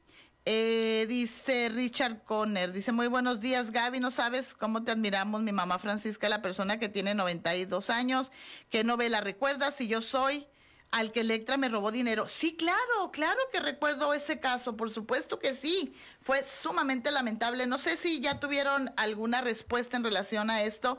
Le mando muchísimos saludos a su mamá. Su mamá, eh, si no me falla la memoria, tiene un problema muy severo de catarata y hemos tratado de gestionar eh, muchos apoyos y ayudas para las personas mayores que por lo general eh, sufren de este problema visual que gradualmente te va haciendo que tu vista se vaya distorsionando. Entonces, claro que lo recuerdo. Muchísimas gracias a todos ustedes por estar al pendiente. Entonces, vacuna contra COVID a los menores de 15 a 17 años de edad. Ahí le va, eso ya está. El certificado, ¿dónde lo puede usted sacar? Anteriormente se estaba sacando en la Secretaría de Bienestar aquí en la zona Río. Ya ahorita no es así en dónde se puede usted eh, ir para aplicar para sacar su certificado o que lo orienten para sacar su certificado en cada una de las nueve delegaciones municipales. Allí exactamente usted va a acudir, pero no con esto quiere decir que allí le van a, le van a sacar el certificado, allí lo van a orientar. Hay personas que sí lo están ayudando y le dan paso a paso qué es lo que tiene que hacer para acudir y poder este, tener ya su certificado, que todo el mundo estamos ansiando ahorita tener el certificado, la mera verdad.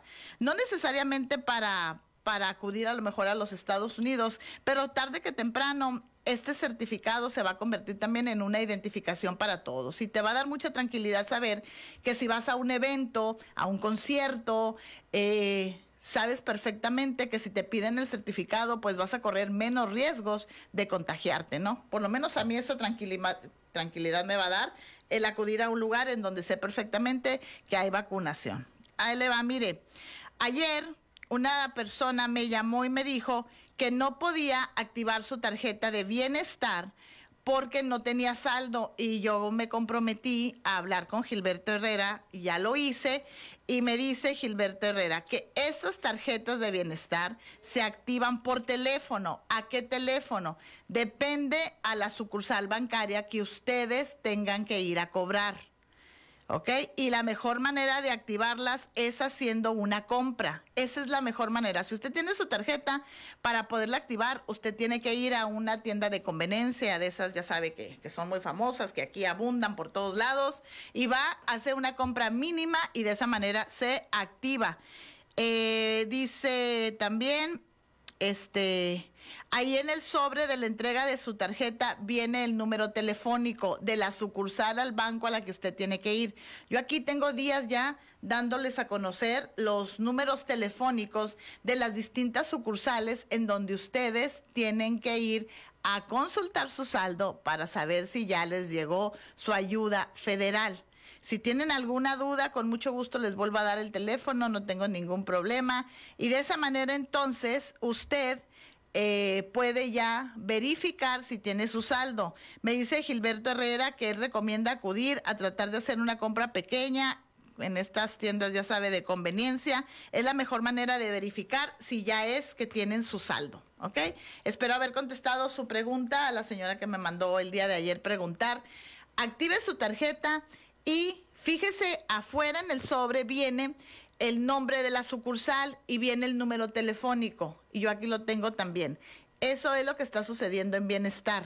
en relación a los apoyos. Ok, estos apoyos que están llegando son de 3.100 pesos y son de noviembre a diciembre. Aquí también hubo otra denuncia y yo le preguntaba de una persona que le llegó menos, creo que eran 500 pesos que le llegaron menos de, de su, de su apoyo de los 3.100 pesos. Bueno, esto no puede suceder. Si usted manda a alguien de su familia, conocido, lo que usted guste y mande, y le llegan con menos dinerito, el dinero se perdió en el trayecto, se perdió en el camino. No quiere decir que le depositaron menos. El bimestre de noviembre y diciembre es de 3.100 pesos, no es de 2.600, que creo que es lo que le entregaron a, la señora. A final de cuentas, Ah, a veces los mismos familiares o las personas que ustedes mandan a cobrar el dinero, pues con todo respeto se los digo, se los caminan, pues. Esa es la verdad. Y le dicen a una persona adulta mayor, no, pues sabes que nomás te llegaron dos mil o nomás te llegaron, no sé, dos mil seiscientos. Eso no es, no es válido, ¿eh? Entonces, también para que ustedes sepan a quién mandan a cobrar su dinero, eh, o ustedes si no pueden acudir porque tienen algún problemita de salud, pues atender perfectamente y decirle a la persona que va a mandar. Aquí está, te encargo que vayas y me recojas mi apoyo porque lo ocupo para medicinas, para lo que usted necesite, y son 3.100 pesos, no menos, ¿ok? Pausa y regreso con más, no se vaya.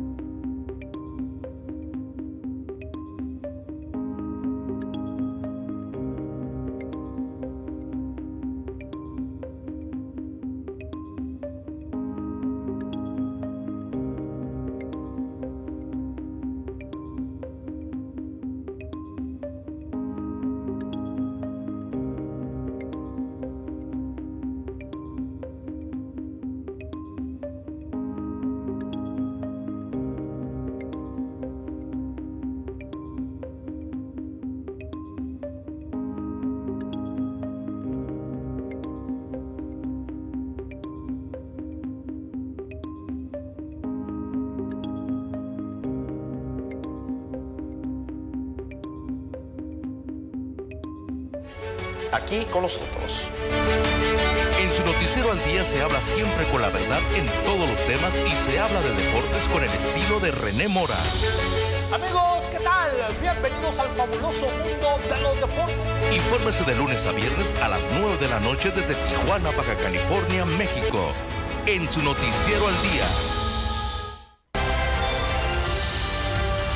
PSN, primer sistema de noticias.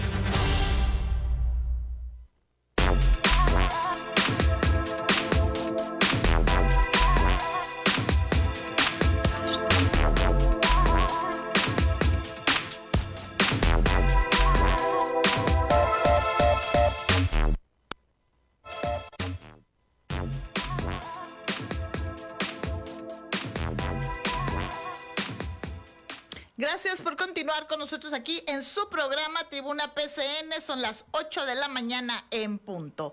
Le reitero números telefónicos 664-344-1030 local y el 800-263-1030 es la alada regional sin costo para todos ustedes. Así que bonita mañana. Espero que hayan amanecido muy contentos, muy felices. Ya lo saben, ¿no? O sea, hay que echarle ganas a la vida y sobre todo chambearle mucho. De eso se trata. Berta Espadas, ¿cómo está señora? Buenos días. Buenos días. Ay, más quiero saber el número de jurisdicción de salud. Es que me lo dan y no, no es ese. ¿Qué número le están dando? ¿Cómo? ¿Qué número le dieron? Pues es el... Ay, ya hasta perdí el papel. Pues el 04... ¿Quieres saber algo de las vacunas? Sí, porque tengo una muchacha de 18 años supone que dieron el sábado y pues no, que no, siempre no. Pero ahorita, a ver, ¿necesita usted ir a, ir a vacunarse? ¿Ir, llevar a esta jovencita que se vacune? Sí. Ah, pues ahorita están vacunando, señora. Ahorita de 18 están, años. Ahorita están vacunando, sí, de 18 años en adelante, claro, ajá. Para Pfizer ah. es segundas dosis, pero hasta para AstraZeneca son primeras y segundas dosis. Están desde las 8 de la mañana hasta las 2 de la tarde en la jurisdicción de servicios de salud. Ahí están vacunando. Sí, pero este, ella no se ha dado ninguna vacuna. Por eso, pero es están vacunando, por eso le comento. Mire, están vacunando primeras dosis. Esta chica ah. eh, apenas se va a vacunar. Sí, sí, apenas. Ah, ok, mire, aquí está. Aplicación de primeras dosis, a ella le va a tocar el biológico de AstraZeneca biológico. Bueno, ellos ya saben, ¿verdad? No, pues es que ella, eh, le comento yo, por ejemplo, que ahorita para primeras dosis el biológico que están poniendo es el de AstraZeneca. Ajá. ¿Sí? Pero usted tiene que ir, bueno, esta chica tiene que ir allá a la jurisdicción y este desde ahorita a las 8 de la mañana y van a estar hasta las 2 de la tarde y el punto es peatonal. Que tiene que esto es para mayores de 18 años, ella tiene 18, ¿no? Sí, Ok, entonces, es necesario llevar, a ver, apúntele para que le diga a su hija, es necesario llevar comprobante. ¿Qué es un comprobante? INE, la INE debe de tener su INE, ¿no? Sí, una hoja tiene, le dieron una hoja. Ok, porque acaba de cumplir los 18, me imagino. Sí, acaba de cumplir. Perfecto. Ok, entonces su INE, eh, qué bueno que la tiene, o su CURP o su pasaporte. Con eso, con que lleve eh, su papel del INE, con eso la van a vacunar. Bien. Bueno, muchas gracias. Ande, muy amable. No, al contrario, un placer saludarla, que esté muy bien. Es que sí, hay que, hay que rápidamente acudir. No hay fila, me están reportando ahorita, pero para primeras dosis, para personas que todavía no se vacunan, el biológico que les van a estar poniendo es el de AstraZeneca, ¿ok? Que todos los biológicos son buenos, todos, todos. Lo que hace el biológico que te ayuda a que no caigas, a que no quedes allí en una cama de hospital. Eso es lo que, lo que nos ayuda el este el biológico, a de 8 de la mañana hasta las 2 de la tarde. Bueno, vamos a otros temas también, es bien importante que ustedes sepan esto. Ya se acerca la época de lluvias, ya está, aquí, a la vueltita de la esquina está la época de lluvias y es por eso que ante esta próxima temporada que se avecina en la ciudad, la Dirección de Protección Civil está realizando un recorrido por colonias que pudieran presentar riesgos meteorológicos. Uno de los puntos es la colonia Alcatraces de la delegación San Antonio de los Buenos, en donde allí están realizando un censo de viviendas previamente etiquetadas. Pero aquí en Tijuana, ustedes y yo y todos sabemos que son varias las zonas de riesgo que se encuentran en una situación muy vulnerable. Ya lo vivimos en Camino Verde, ya lo hemos vivido en Lomas del Rubí.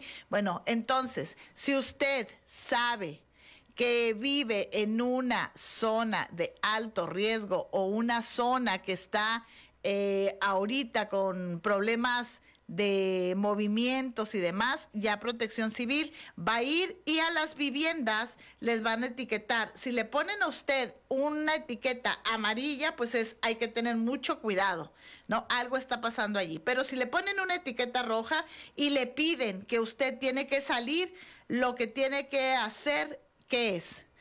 inmediatamente salirse de esa zona porque está poniendo en riesgo su integridad y la de su familia. Por eso es sumamente importante que usted acuda a esta a el llamado que hace Protección Civil que ya están haciendo también limpieza de los desarenadores, no tire basura en los desarenadores, ya viene otra vez el taponamiento de las alcantarillas. Los desarenadores no son basureros. O sea, no son. Y usted en los, creo que hay aquí 43 este, desarenadores, si no me falla la memoria. Eh, están llenos de escombros.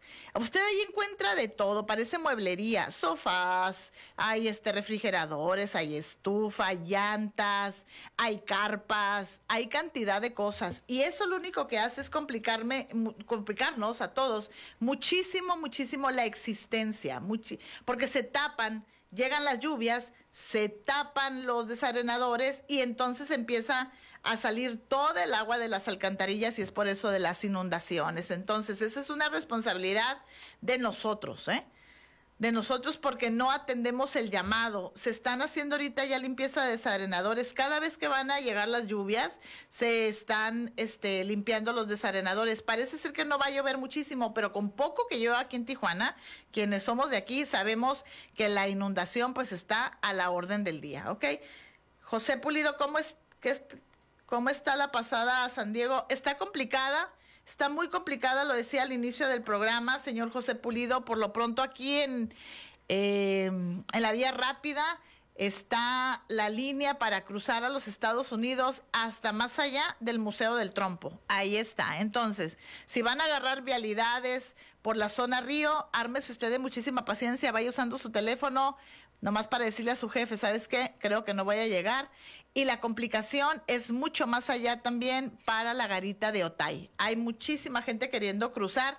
Y aquí el problema es que sabe que pues los gaviotones también están a la orden del día, ¿no?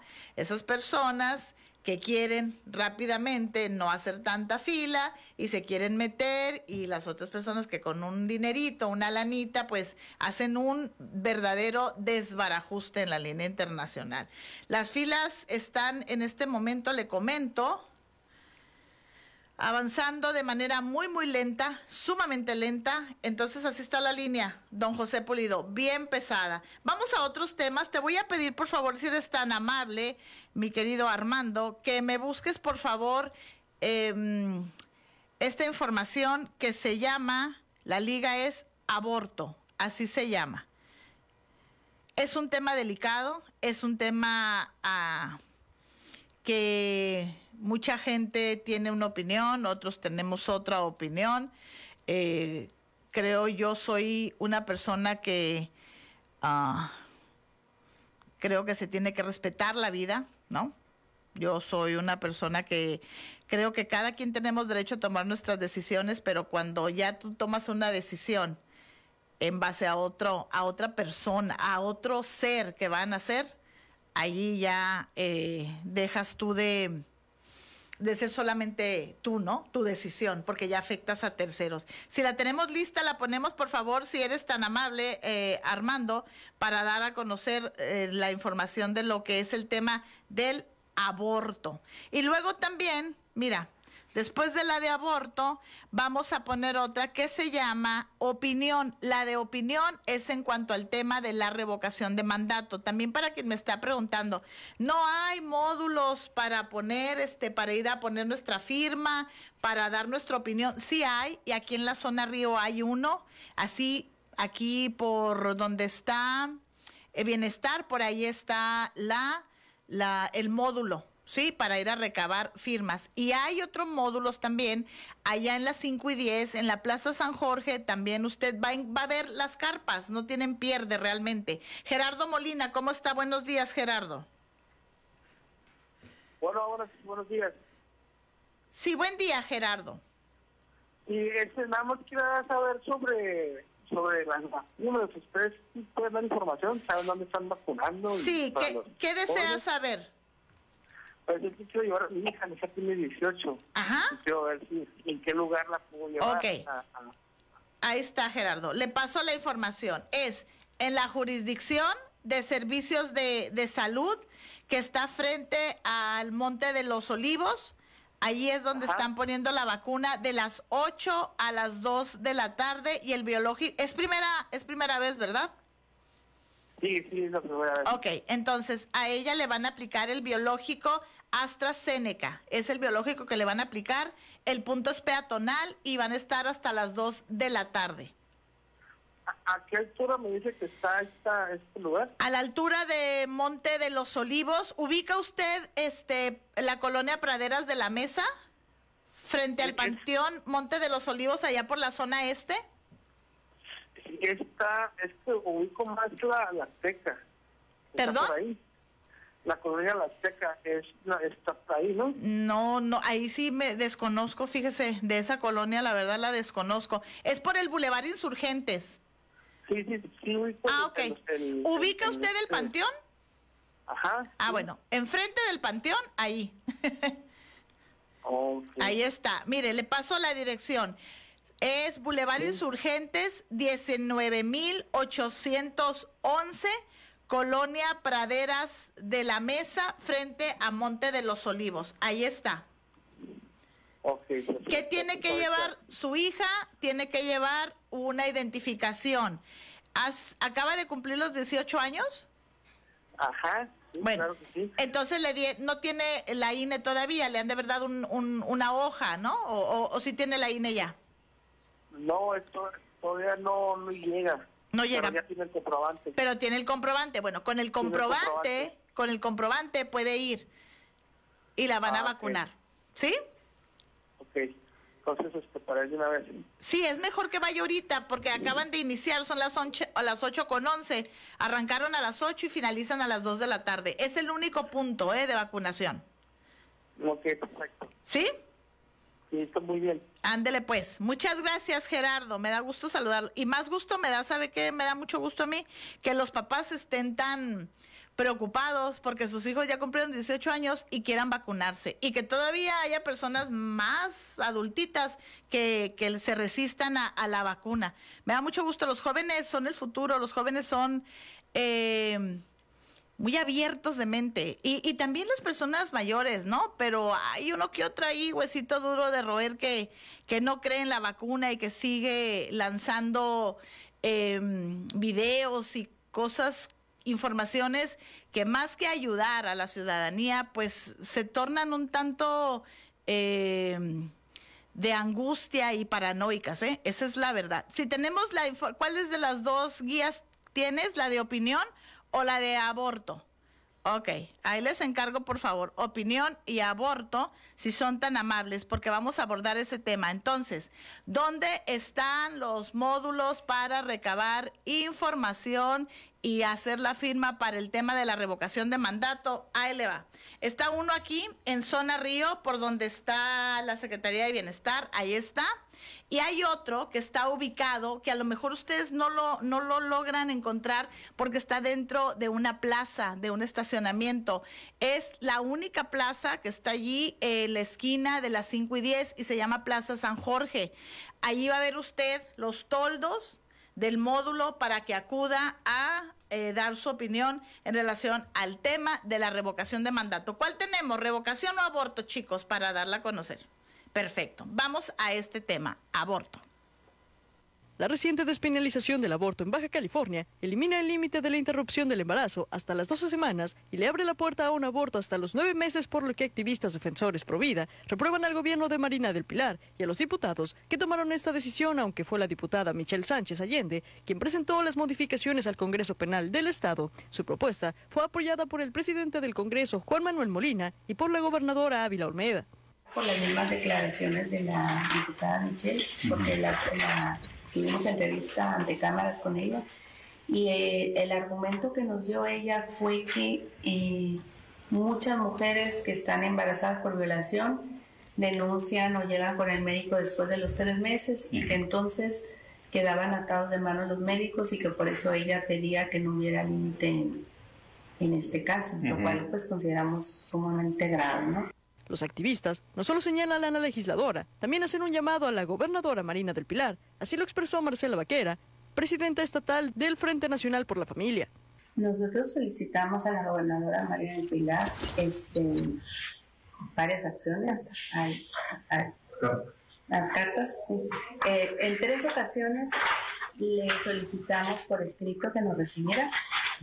Una cuando ya era gobernadora electa, pero no había asumido el cargo. Otras dos ya siendo gobernadora electa. Y nosotros tenemos el derecho de petición y la constitución nos garantiza que debemos tener una respuesta por escrito. Y a ninguno de los tres escritos tuvimos respuesta de ningún tipo. Quisiera recalcar que la responsabilidad de esta ley ahorita ya recae en Marina del Pilar, totalmente.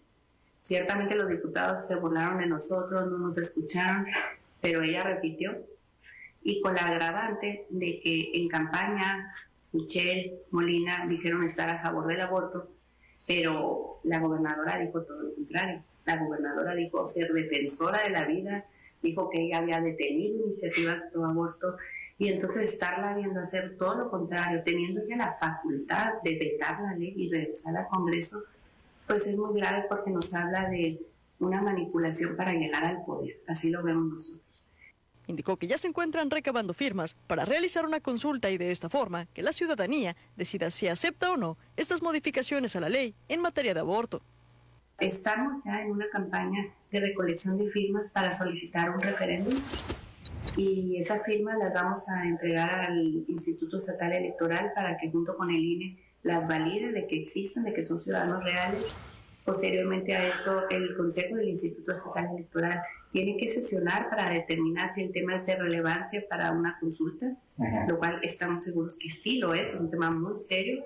Y posteriormente a eso, ellos tienen que organizar una votación especial para que nosotros como ciudadanos salgamos a decir si estamos o no estamos de acuerdo con estas reformas que se hicieron de la manera más ilegal, arbitraria e impositiva. Sin lugar a dudas es, es, es un tema muy delicado, es un tema que tenemos que tratar con, con toda, con toda seriedad, ¿no? Ubaldo, ahorita lo comentamos, tengo llamadas telefónicas. Ubaldo Martínez, ¿cómo está? Buenos días. Buenos días, señorita. ¿Cómo está, don Ubaldo? Señorita, buenos días. Mire, yo diario la oigo, hablo muy poquito, pero eh, le estoy llamando para eso de la revocación. Hay otro módulo en la catedral, señorita. También aquí en la zona centro. Sí, señorita, allí en la catedral, allí fui ayer yo. Allí está otro módulo en la mera puerta de la catedral. Ok, qué bueno que me dice, don Ubaldo. De ese sí no tenía conocimiento. Sí, señorita, allí está, al menos que no haya invitado, pero allí fui yo ayer. Ok. ¿Usted ya fue? ¿Ya emitió su opinión? Sí, ya fui, señorita, ya fui, nos sacaron la foto, la credencial y todo para, para saber que ya fuimos. Muy bien. Yo le agradezco mucho, don Ubaldo. Me dio un muy buen, muy buena información. Muchas gracias. Ah, para servirle, muchas gracias, la felicito, gracias, señorita. Gracias a usted. Entonces, ya sabe, módulos de eh, recabar firmas para la revocación, el tema de la revocación de mandato, también en la catedral, en la puerta de la catedral, ahí está. En la Plaza San Jorge, en las 5 y 10. No tiene pierde, tiene que caminar un poquito, adentrarse un poquito al estacionamiento para que usted ubique eh, el módulo, ¿no? Y aquí el de Zona Río. Voy a la pausa comercial. Aguánteme, por favor, don Ascensión Cruz, y aguánteme también, señor Jiménez. Regreso después del corte.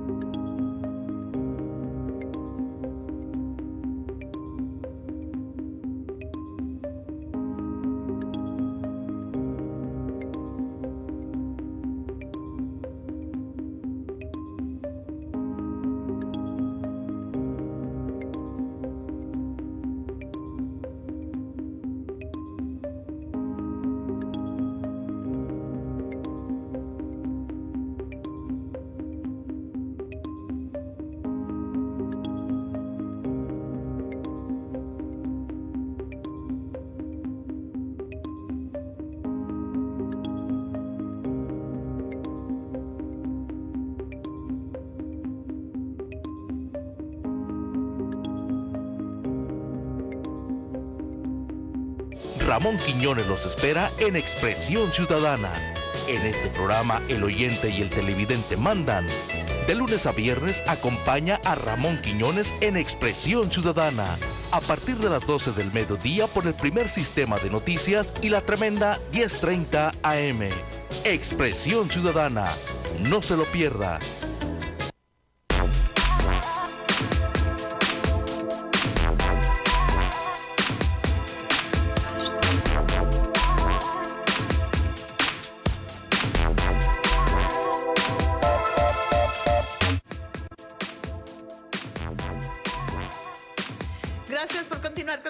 En su programa eh, Tribuna PSN. En unos minutos más les voy a dar la información de cuáles son las delegaciones municipales en donde hay más riesgos de que usted le puedan etiquetar protección civil, porque está, puede correr riesgos en la próxima temporada de lluvia. ¿eh? Eh, sí, son varias, ya se están haciendo ahí este, varios estudios. Lo platicamos en un momentito más, pero tengo varias llamadas telefónicas. Don Ascensión Cruz, ¿cómo está? Buenos días, don Ascensión. Señora Gaby, buenos días. Buenos días, ¿cómo está? Pues mire, ahora ni he desayunado porque no sé qué me pasa. Estoy Oigan. preocupado. No, hombre, pues tiene que desayunar porque dicen que con pan las penas son menos, ¿no? Con pan, no, no me acuerdo de ese dicho, pero sí es algo. ¿Eh? Bueno, pues mi preocupación es por lo siguiente. A ver. Señora Gaby, Eh, quisiera darle continuación a mi comentario de ayer acerca de la gasera. Sí, señor. Mire, este, cuando hay una desgracia de esa magnitud que esperamos que no suceda, lo primero que hacen para llevar a los heridos es a la Cruz Roja. La Cruz Roja está ahí a unos cuantos metros que desgraciadamente se va a ver afectada. El hospital no tiene capacidad para recibir, eh, eh, digamos, 50, 100 heridos, porque a lo mejor también va a estar afectado. El otro, la clínica del hospital, el ISSSTE, este, está hasta, pues está retirada, la 27 y la 1. Y el hospital general, pues tampoco va a tener eh, acceso porque va a estar bloqueado toda la vía rápida, las 5 y 10, y, y, y no, pues va a ser un sufrimiento con los, con los pobres lesionados que como le digo, Dios quiera que nunca suceda. ¿eh? Claro, sí, no. Sería una tragedia terrible.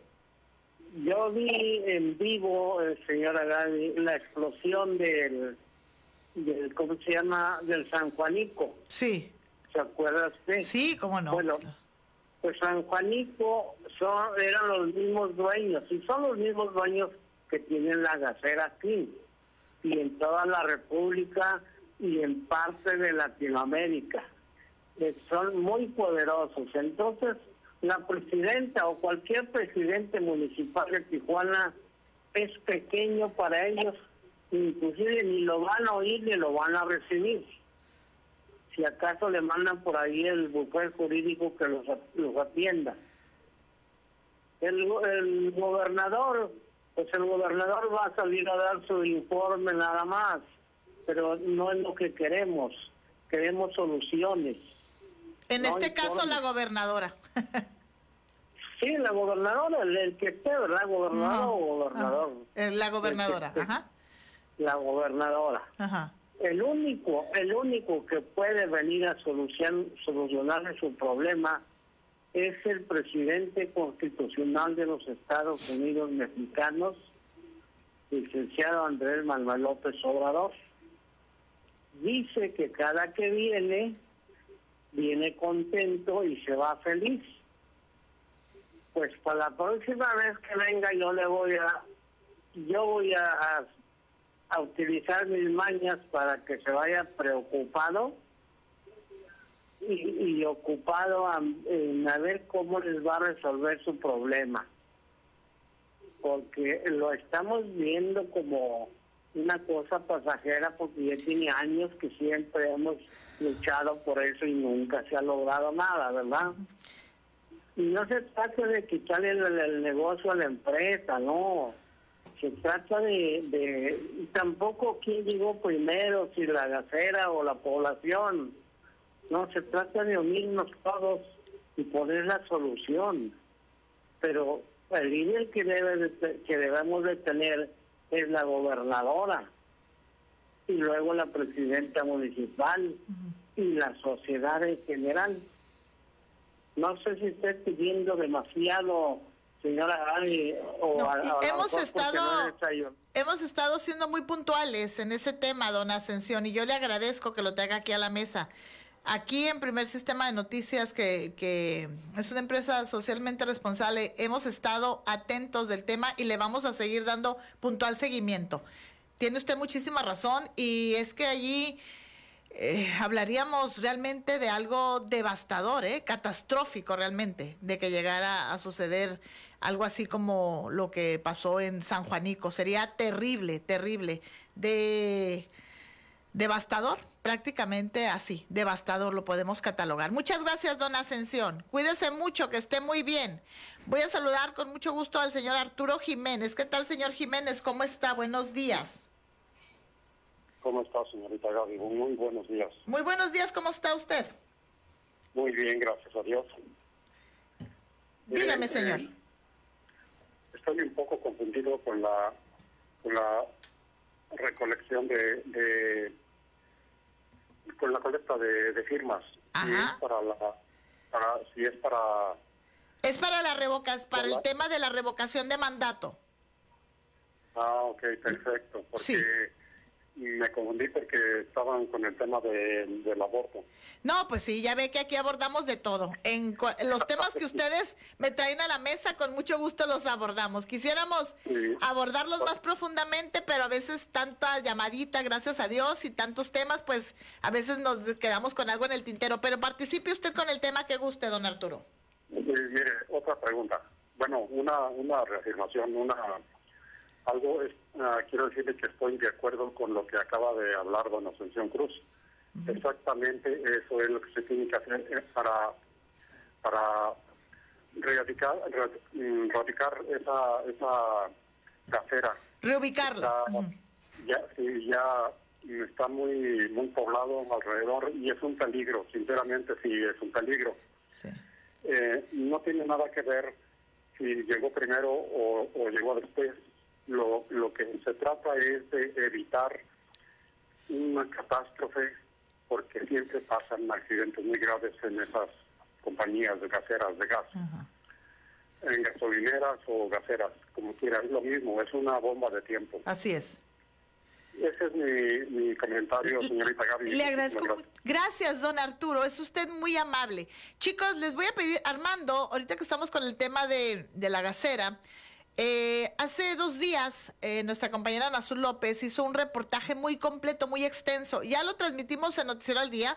A ver, ahí debe de estar, se llama Gasera, dura alrededor de seis y medio, siete minutos para seguir con el tema porque es sumamente y es muy preocupante. Mire, uno que pasa diario, yo paso diario por ahí, diario, diario, diario, paso por ahí y a veces yo cuando estoy haciendo el, el alto, ¿no? Porque ya ve que hay un crucero inteligente por ahí. Bueno, luego platicamos de los disque cruceros inteligentes. Este el perímetro que abarcaría sería extenso. Hay centros comerciales, hay restaurantes, hay escuelas, está el Infonavit. Hace algunos años ya hubo una explosión allí en, en esto, en este Infonavit que está frente a la gasera. Entonces, sí es sumamente preocupante, muy, muy preocupante. Ahí está también en los, hay hospitales, está la Cruz Roja, como bien dice eh, don Ascensión. Entonces, es un tema al cual nosotros le hemos estado dando una puntual, puntual, puntual este seguimiento y así vamos a seguir. Así es que si lo encuentras, o si no, yo ahorita voy a producción y, y lo buscamos y lo ponemos, ¿sí? Ah, Oscar Rodríguez, ¿cómo está? Buenos días, Oscar. Buenos días, oiga. Mire, una un comentario, una pregunta. Yo aquí en Ensenada nosotros no hemos recibido el apoyo los viejos ya de 65 para arriba. ¿Todavía no? no, no lo hemos recibido. Ya van 15 días que han pasado, no sé qué pasará. Oiga, pero es que ya, ya, ya, ya los dispersaron. ¿Usted recibe su apoyo por tarjeta? No, este, nos hacen cita y tengo estampillas. Mm. Ahí va. Ok, entonces mire, aquí está la clave, pues aquí está el meollo del asunto. La cuestión aquí es que se, está- se dispersaron los apoyos para las personas que tienen tarjeta. Una vez concluido esta entrega de la dispersión de apoyos con gente con tarjeta, les van a hacer cita en los, en, no tarda mucho en que les hablen para que vayan a recoger su apoyo, don Oscar. Ah, Sí. es lo mismo aquí en Ensenada que Es Tijuana. lo mismo, mismo. señor, es lo mismo. Ajá. Entonces, yo creo, don Oscar, yo creo que a más tardar a finales de esta semana o a principios de la próxima, ya deberían ustedes estar recibiendo su telefonema para decirles que pasen a, a por su apoyo, ¿eh? Ujú. Ándale, pues, gracias. ¿Me avisa, don Oscar, por favor? Sí, sí, no, gracias. Ándele pues. Muchas gracias, don Oscar. Voy a contestar la llamada de la señora Amalia Morales por la línea 3. Señora Morales. Sí, buenos días, señorita. Hola, buenos días. Eh, ¿Con quién tengo el gusto? Con Ana Gabriela Colina. Ay, ay, qué linda señora, bellísima. Gracias, muy amable, qué linda. Dígame. Muy, muy buenos días. Oiga, mire, pues ya ve que la costumbre de antes de que nos informaban de todo y pues ahora no. Mi pregunta nada más es esta. Eh, este, ¿Tendrá alguna información si están vacunando allá en el INSUS? ¿En dónde?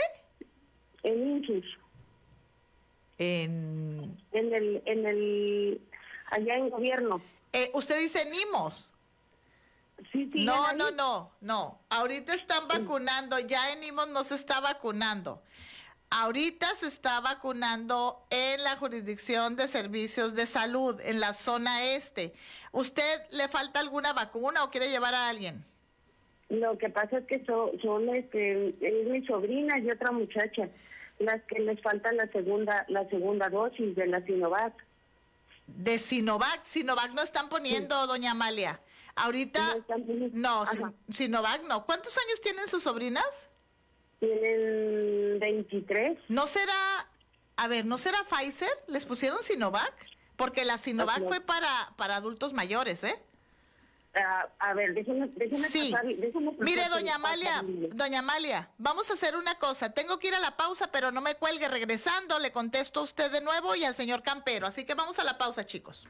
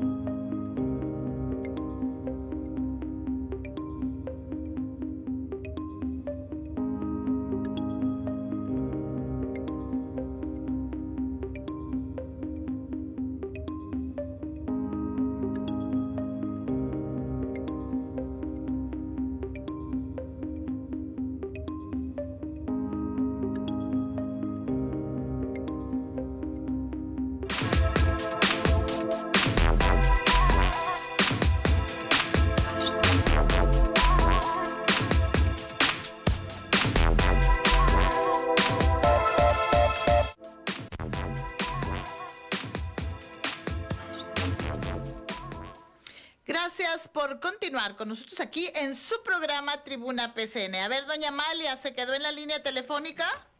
Sí, señorita, claro que sí, me interesa.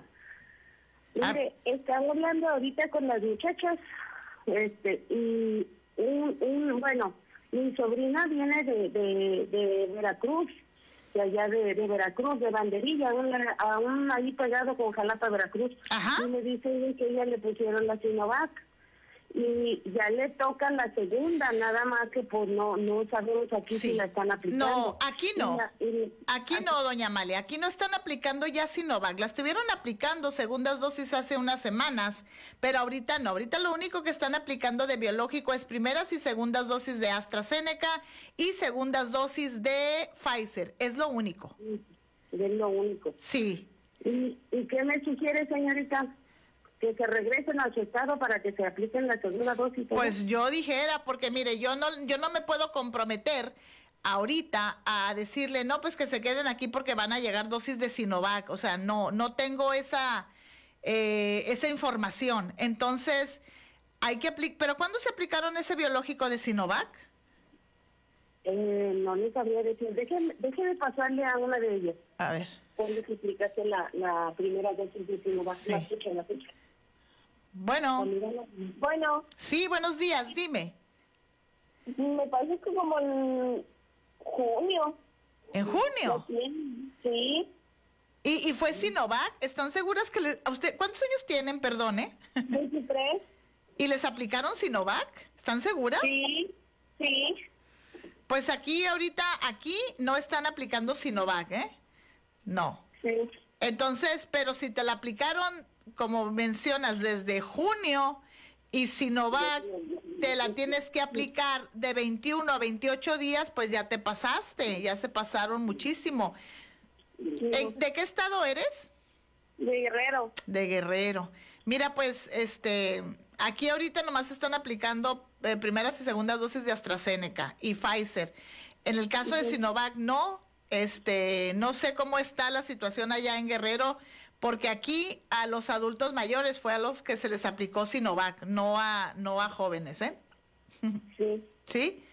Entonces, ¿por qué mejor no preguntas allá en tu estado eh, si ya están volviendo a aplicar? Pero ¿por qué tanto tiempo, eh? ¿No, ¿No hubo otra jornada ya para Sinovac, segundas dosis, o se les pasó? Bueno, venimos antes de que la pusieran. Ah, eso es lo malo. Sí, no. No, no, pues ahorita este ya es decisión propia. eh, por lo pronto aquí no hay esa aplicación. No hay. Bueno, ¿Sí? Ok, gracias. Sí. Gracias. Muchas gracias, señora Amalia. Le agradezco muchísimo. Eh, qué complicado, ¿no? Eh, que todavía estemos nosotros después de junio, julio, agosto, septiembre, octubre, noviembre, después de cinco meses, estén buscando segundas dosis, pero del biológico de Sinovac. Cuando Sinovac tiene de 21, de 21 a 28 días, la que tiene más, eh, creo que, eh, si no me falla la memoria, son 54 días, es la de AstraZeneca. Entonces, sí está, está complicado. Y yo no le puedo decir, por ejemplo, ah, pues ya pasó muchos meses, pues ve y va, aplícate otro biológico. Eso lo tendría que ser con un con el, especialista, ¿no? Con un médico que nos dijera, sabes que no hay problema. Pero así la situación está complicada. Es que si están en su estado de la República Mexicana, pues ¿qué les cuesta esperarse al, al segundo biológico? Pero como aquí en Baja California, la verdad, se tuvo jornadas masivas, mucha gente se dejó venir para acá, ¿no? Pero ahorita pues ya, ya eso ya pasó. Fueron jornadas continuas, intensas, de una super logística que se tuvo aquí en Baja California, porque fuimos referente a nivel nacional, referente a nivel nacional de las jornadas de vacunación. Y ahorita me, me, me causa asombro que chicas de 23 años estén buscando eh, Sinovac, ¿no? Cuando hace cinco o seis meses les aplicaron la primera dosis. Es, complicado. Jorge Campero, ¿cómo está? Buenos días, Jorge. Señor Campero, ¿cómo está? Eh, muy buenos días, Gaby. Eh, aquí estamos, mire, nada más que estoy escuchando la radio y, y se intervino otra estación, creo que es de Tijuana también. Ah, ver. No es TCN, ¿eh? Lo comento entonces con nuestros, con nuestros este, ingenieros. Sí, porque no no lo estoy escuchando ahí este en la radio tiene como tiene como unos cinco minutos que entraron ahí con no sé qué estación sea pero es en Tijuana también Ok, lo, lo comento Eh. con el grupo de, de, este, de, de ingenieros, señor Campero. Sí, Gaby, le quería comentar, mire, eh, ahorita que están hablando de esos temas, mm, bueno, eh, yo al menos no estoy de acuerdo con lo que mencionan de la legalización de, El de la, ¿cómo, ¿cómo le llaman? De los abortos, ¿no? La De despenalización del aborto. Ajá, en eso no estoy de acuerdo, estoy a favor de la vida. ¿ah? Yo casi siempre le he hablado ahí eh, temas de salud, de medicina, sí recuerdo, ¿verdad? Que le mencionó eso. Sí, claro. No, yo no estoy de acuerdo de eso, de, de que hayan eh, eh, votado a favor de eso tan cruel y despiadado. Tampoco estoy de acuerdo, mi punto de vista, con la legalización de los matrimonios igualitarios y todavía que adopten. Imagínense nada más, Gaby. Bueno, eso es por un lado. ¿Y por qué no le dan, siempre le, quieren dar marcha atrás? Ah, por ejemplo, la legalización de los eh, de los carros chocolate, las las licencias de manejo, ya las quieren este hacer eh, que, que las estemos pagando cada dos tres años, siendo que el, señor gobernador, ex gobernador Bonilla, lo dejó definitivo. Permanente. Mire, Ujú. ahí está un ahí está un caso el otro es este lo del agua la municipalización del agua también le quieren dar más atrás o sea beneficios para el pueblo sí les quieren dar marcha atrás creo que hay ahí por lo de la educación también algo así comentaban también aquí en Ensenada le quisieron hacer mala jugada al presidente municipal como es un juicio político fíjese nada más ¿eh? el señor Ayala aquí ganó por votación del pueblo. Los mismos ciudadanos de aquí en Senada reelegimos al señor, al señor este Ayala Sí. y no, no querían aquí nada más los eh, la gente de aquí de, de, de, de Ensenada, pero lo que son este, eh, ¿cómo se les llaman? Diputados o senadores de aquí, Sí. creo que son nada más eso. Entonces, Gaby, ¿por qué cosas que sí están perjudicando al pueblo siguen adelante y las aprueban? Porque así se vive, desacuerdo, eh, eh, es, así se viven esas personas, señor Campero, para puro beneficio propio. Ese es el grave problema. En lugar de legislar para, para la comunidad, para los ciudadanos, ven sus propios intereses. Ese es el grave problema. Eso es lo que se ha estado tratando de transformar y de cambiar. Sí, Gaby, sí, entiendo eso, pero es que no es posible, Gaby, No. todo eso. Yo doy mi opinión al aire, aunque Claro. ahorita no me estoy escuchando. Yo doy mi opinión, por ejemplo, este último tema que se tocó ahí con el señor Méndez el día domingo, que estuvo muy fuerte. Él a todos nos estaba preguntando, los que participábamos, si estábamos de acuerdo o qué opinábamos sobre la despenalización del aborto. Sí. Eh, este, yo diría que esa gente que votó a favor de esta crueldad, ¿verdad? de este crimen, porque es un crimen, no se le puede llamar de otra manera, No. Que les quitaran, eh, que les quitaran o los destituyeran de su puesto y que se hiciera, eh, no sé, no sé cómo le pueden hacer eh, otra votación que sea a favor, no en contra, no que estén, no que estén de acuerdo en una despenalización para castigar a esas personas, ¿verdad? Que, que realmente, pues no, la verdad, Gaby, se me van las palabras, pero yo la verdad no estoy de acuerdo y sí quisiera que esas gentes ya no estuvieran trabajando en esos eh, medios, en esa parte del gobierno. Ese es mi comentario, Gaby. Muchas La verdad, gracias. estoy molesto por eso. Claro. Es una gran molestia y creo que mucha gente estará de acuerdo conmigo. Eso es todo, Gaby. Muchas Así es. gracias. Gracias, señor Campero. Pues no es para menos, ¿no? O sea, no es para menos. El, el coraje, la decepción, eh, todo lo que, lo que nos hace sentir, por ejemplo, cuando hay cosas que, que nos afectan de una manera tan, tan fuerte a, a la ciudadanía. Bernabé Domingo, ¿cómo está, señor Domingo? Qué gusto saludarlo. ¿Don Bernabé? ¿Se fue don Bernabé? Híjole. Juana García, ¿cómo está? Buenos días, Juanita. Buenos días. Buenos días. Sí, dígame, Juanita. Tengo una pregunta para usted.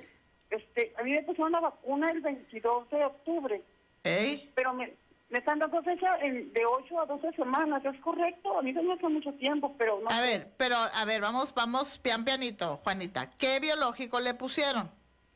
AstraZeneca. ah, por eso le digo, sí, la de AstraZeneca tiene hasta 53 o 56 días, ¿eh? Para que le apliquen la segunda dosis. Ajá. Ah, ok. ¿Cuándo, ¿cuándo me dice que se la aplicaron? El 28 de octubre.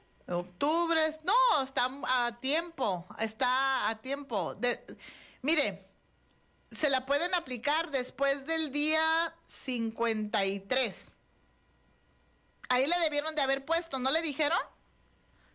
Sí, me notaron que de 28 a 12 semanas. Ajá, exacto. Así es. Ah, Usted después del día 28, después del día 28 se puede aplicar su segunda dosis y tiene del día 28 hasta el día 53 para aplicarse su biológico. Ujú. 28, 28 semanas.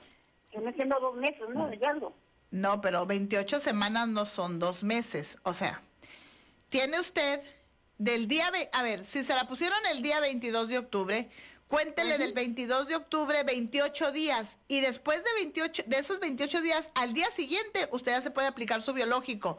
Y si no pudo ir el día 29, el 30, el 31, tiene hasta el día del día 0 hasta el 53. No, perdón, pero, perdón, perdón, estoy chocando. Es 28 semanas, perdón. 28 semanas? No, no, no, no, 28 ¿Así me días. pusieron? No, Son ve- 28 días, ándele. No, son Entonces, la muchacha 28 se equivocó. días. Tiene 28 días y AstraZeneca tiene ah, de 28 días a 53 o 54 días, no recuerdo bien. Pero ahí ahí no puede ser 28 semanas. Oiga, pues si el año tiene 32. Sí, pues a mí se me hizo mucho. Dije, pues, ¿cómo tanto? No, Pues, se- pues, tenía esa duda. No, Ay, pues, se equivocaron. Se equivocaron. Ah. Son del día 0 al día 28, usted se tiene para aplicarse su segundo biológico. Después del día 28, puede ir con toda confianza a aplicarse su segunda dosis. Y si se le pasa, como le digo, cuéntele del día 0 al 53 y allí usted tiene todo ese rango de tiempo para poderse aplicar su segunda dosis. Si me dice que es AstraZeneca, ¿eh? Sí, es AstraZeneca. Ah, pues con eso, cámbiale allí, se equivocaron. Es que a veces, pues digo, no son, no son perfectos, no se equivocan, pero luego por eso hay tanta confusión. ¿Sí? Ándele, pues, muchísimas gracias. eh, buen día. Ándele, muy bien, Juanita. Bien por la gente que habla que se quiere vacunar. Vamos con Lorena González por la línea 3. Lorena. Lorena González. Sí, buenos días, señorita. Mire, este, mi pregunta es, eh, mi mamá es una persona, persona ya mayor de edad, de las personas que ocupa que vayan a su casa a ponerles la dosis de vacuna. Desde el mes de agosto estuve hablando a Secretaría de Salubridad y sí, desde agosto me están diciendo que no llegan vacunas, que no llegan vacunas y pues a la fecha ninguna le han puesto a ella. Ella no puede salir de casa. Mi pregunta es, ¿qué hago? Ay, Lorenita, me, me- Entonces, me, ¿a deja, dónde me deja ahorita, ahorita me deja sin una respuesta en este momento, la mera verdad. Este, déjeme ver si van a retomarse las jornadas itinerantes para las personas que no pueden salir de su casa. Déjeme corroborarlo, déjeme preguntar, este, y les informo, Lorena. Ni una, ni un biológico, su mami no sale de casa. No, no, ella no puede salir, está en cama, pero ella, pues ya decidimos que al principio ella no quería ponerse la, la vacuna, Claro. pero ya después como que dijo que siempre sí, pero ya esas jornadas creo que ya no las hay a No. No, ya no. Ahorita este gobierno no las ha retomado, no ha informado al respecto. Recuerde que en la anterior administración, pues diario nos informaban, ¿no? Diario, diario. Iba a haber esto y las vacunas y cómo hacerle. Ahorita me quedo con su duda, Lorena, por favor, y voy a investigar y le informo. ¿Sí? Sí, muchísimas gracias, te voy a estar al pendiente. Sí, por favor, le voy a le voy a pedir eso y si no es en el programa es con mis otros compañeros o en el noticiero al día, ahí le podemos dar dar seguimiento eh, para que ustedes pues se puedan vacunar, ¿no? Se puedan vacunar quienes no se han vacunado. Ok, señor Rosales, ahí le va. Si usted se vacunó eh, el mes de julio, de julio, como me dice aquí. Gaby, buenos días. Yo me vacuné el pasado mes de julio y todavía no me pongo la segunda dosis. Fue de Sinovac, otro. Sinovac no hay ahorita. Sinovac hubo, hubo vacuna de segunda dosis. Eh, para que ahorita me está refiriendo, es que nunca trajeron segunda dosis, sí trajeron sí hubo vacunas de segundas dosis de todos los biológicos, de todos los biológicos. Lamentablemente muchas personas pues no se lograron informar a tiempo y ahorita están con esa complicación de que nomás tienen eh, una aplicación de ese biológico. Hasta ahorita lo único que les reitero, por favor, es que hay primeras y segundas dosis de AstraZeneca y segundas dosis de Pfizer únicamente, no hay más, o sea, no hay más vacunas. Si me llega esa información, yo con mucho gusto se lo doy a conocer, pero me sorprende, le digo, no termino yo de sorprenderme que todavía hay personas que están buscando biológicos de segundas dosis cuando se vacunaron en mayo, cuando se vacunaron en junio, en julio, cuando hubo la oportunidad y trajeron eh, un millón y 450 mil vacunas del biológico de Johnson Johnson, que fue las jornadas masivas aquí en Baja California. Entonces, que ahorita sigan buscando biológicos porque todavía no tienen ni siquiera una dosis, pues es, complicado. Es complicado poderles ayudar como uno quisiera, porque uno tiene que poner de su parte, lo que siempre les he dicho. O sea, es bien fácil de nomás sentarnos y decir, no, pues es que, pues no supe, es que no me enteré. Pues es que yo pensé, no, hay que preguntar, hay que investigar y si algo, algún trabajo importante dentro de los muchos que se hicieron en beneficio de los ciudadanos en la administración anterior del exgobernador Bonilla fue esa, ¿eh? Fue esa, las jornadas masivas de vacunación. Y aquí, aquí, seguimos con el tema. ¿Por qué? Porque es importante, porque esto, este tema es el que nos está moviendo ahorita, es el que nos permite seguir adelante o nos vamos a ir hacia atrás como el cangrejo. Estamos en un semáforo que, como puede pintar para amarillo, puede pintar para rojo. Y usted sabe lo que significa que nosotros estemos en rojo. Si es que no, seguimos con una movilidad, es todos hacia adentro otra vez y afecta que la salud, afecta la economía, afecta las escuelas, afecta todo. Entonces es increíble que un estado como Baja California, que fue referente a nivel nacional, haya quienes todavía, que son bastantes por lo que veo, no acudieron al llamado que se hacía a diario. Diario estaban informando y vengan y vacunen y, aquí están tales biológicos y esto y lo otro. Y todavía pues así no, ¿no? De, ya me voy, los voy a dejar. Ah, no, pues sigo yo con vida cotidiana. Muchísimas gracias. Los veo en unos minutos. No se vayan.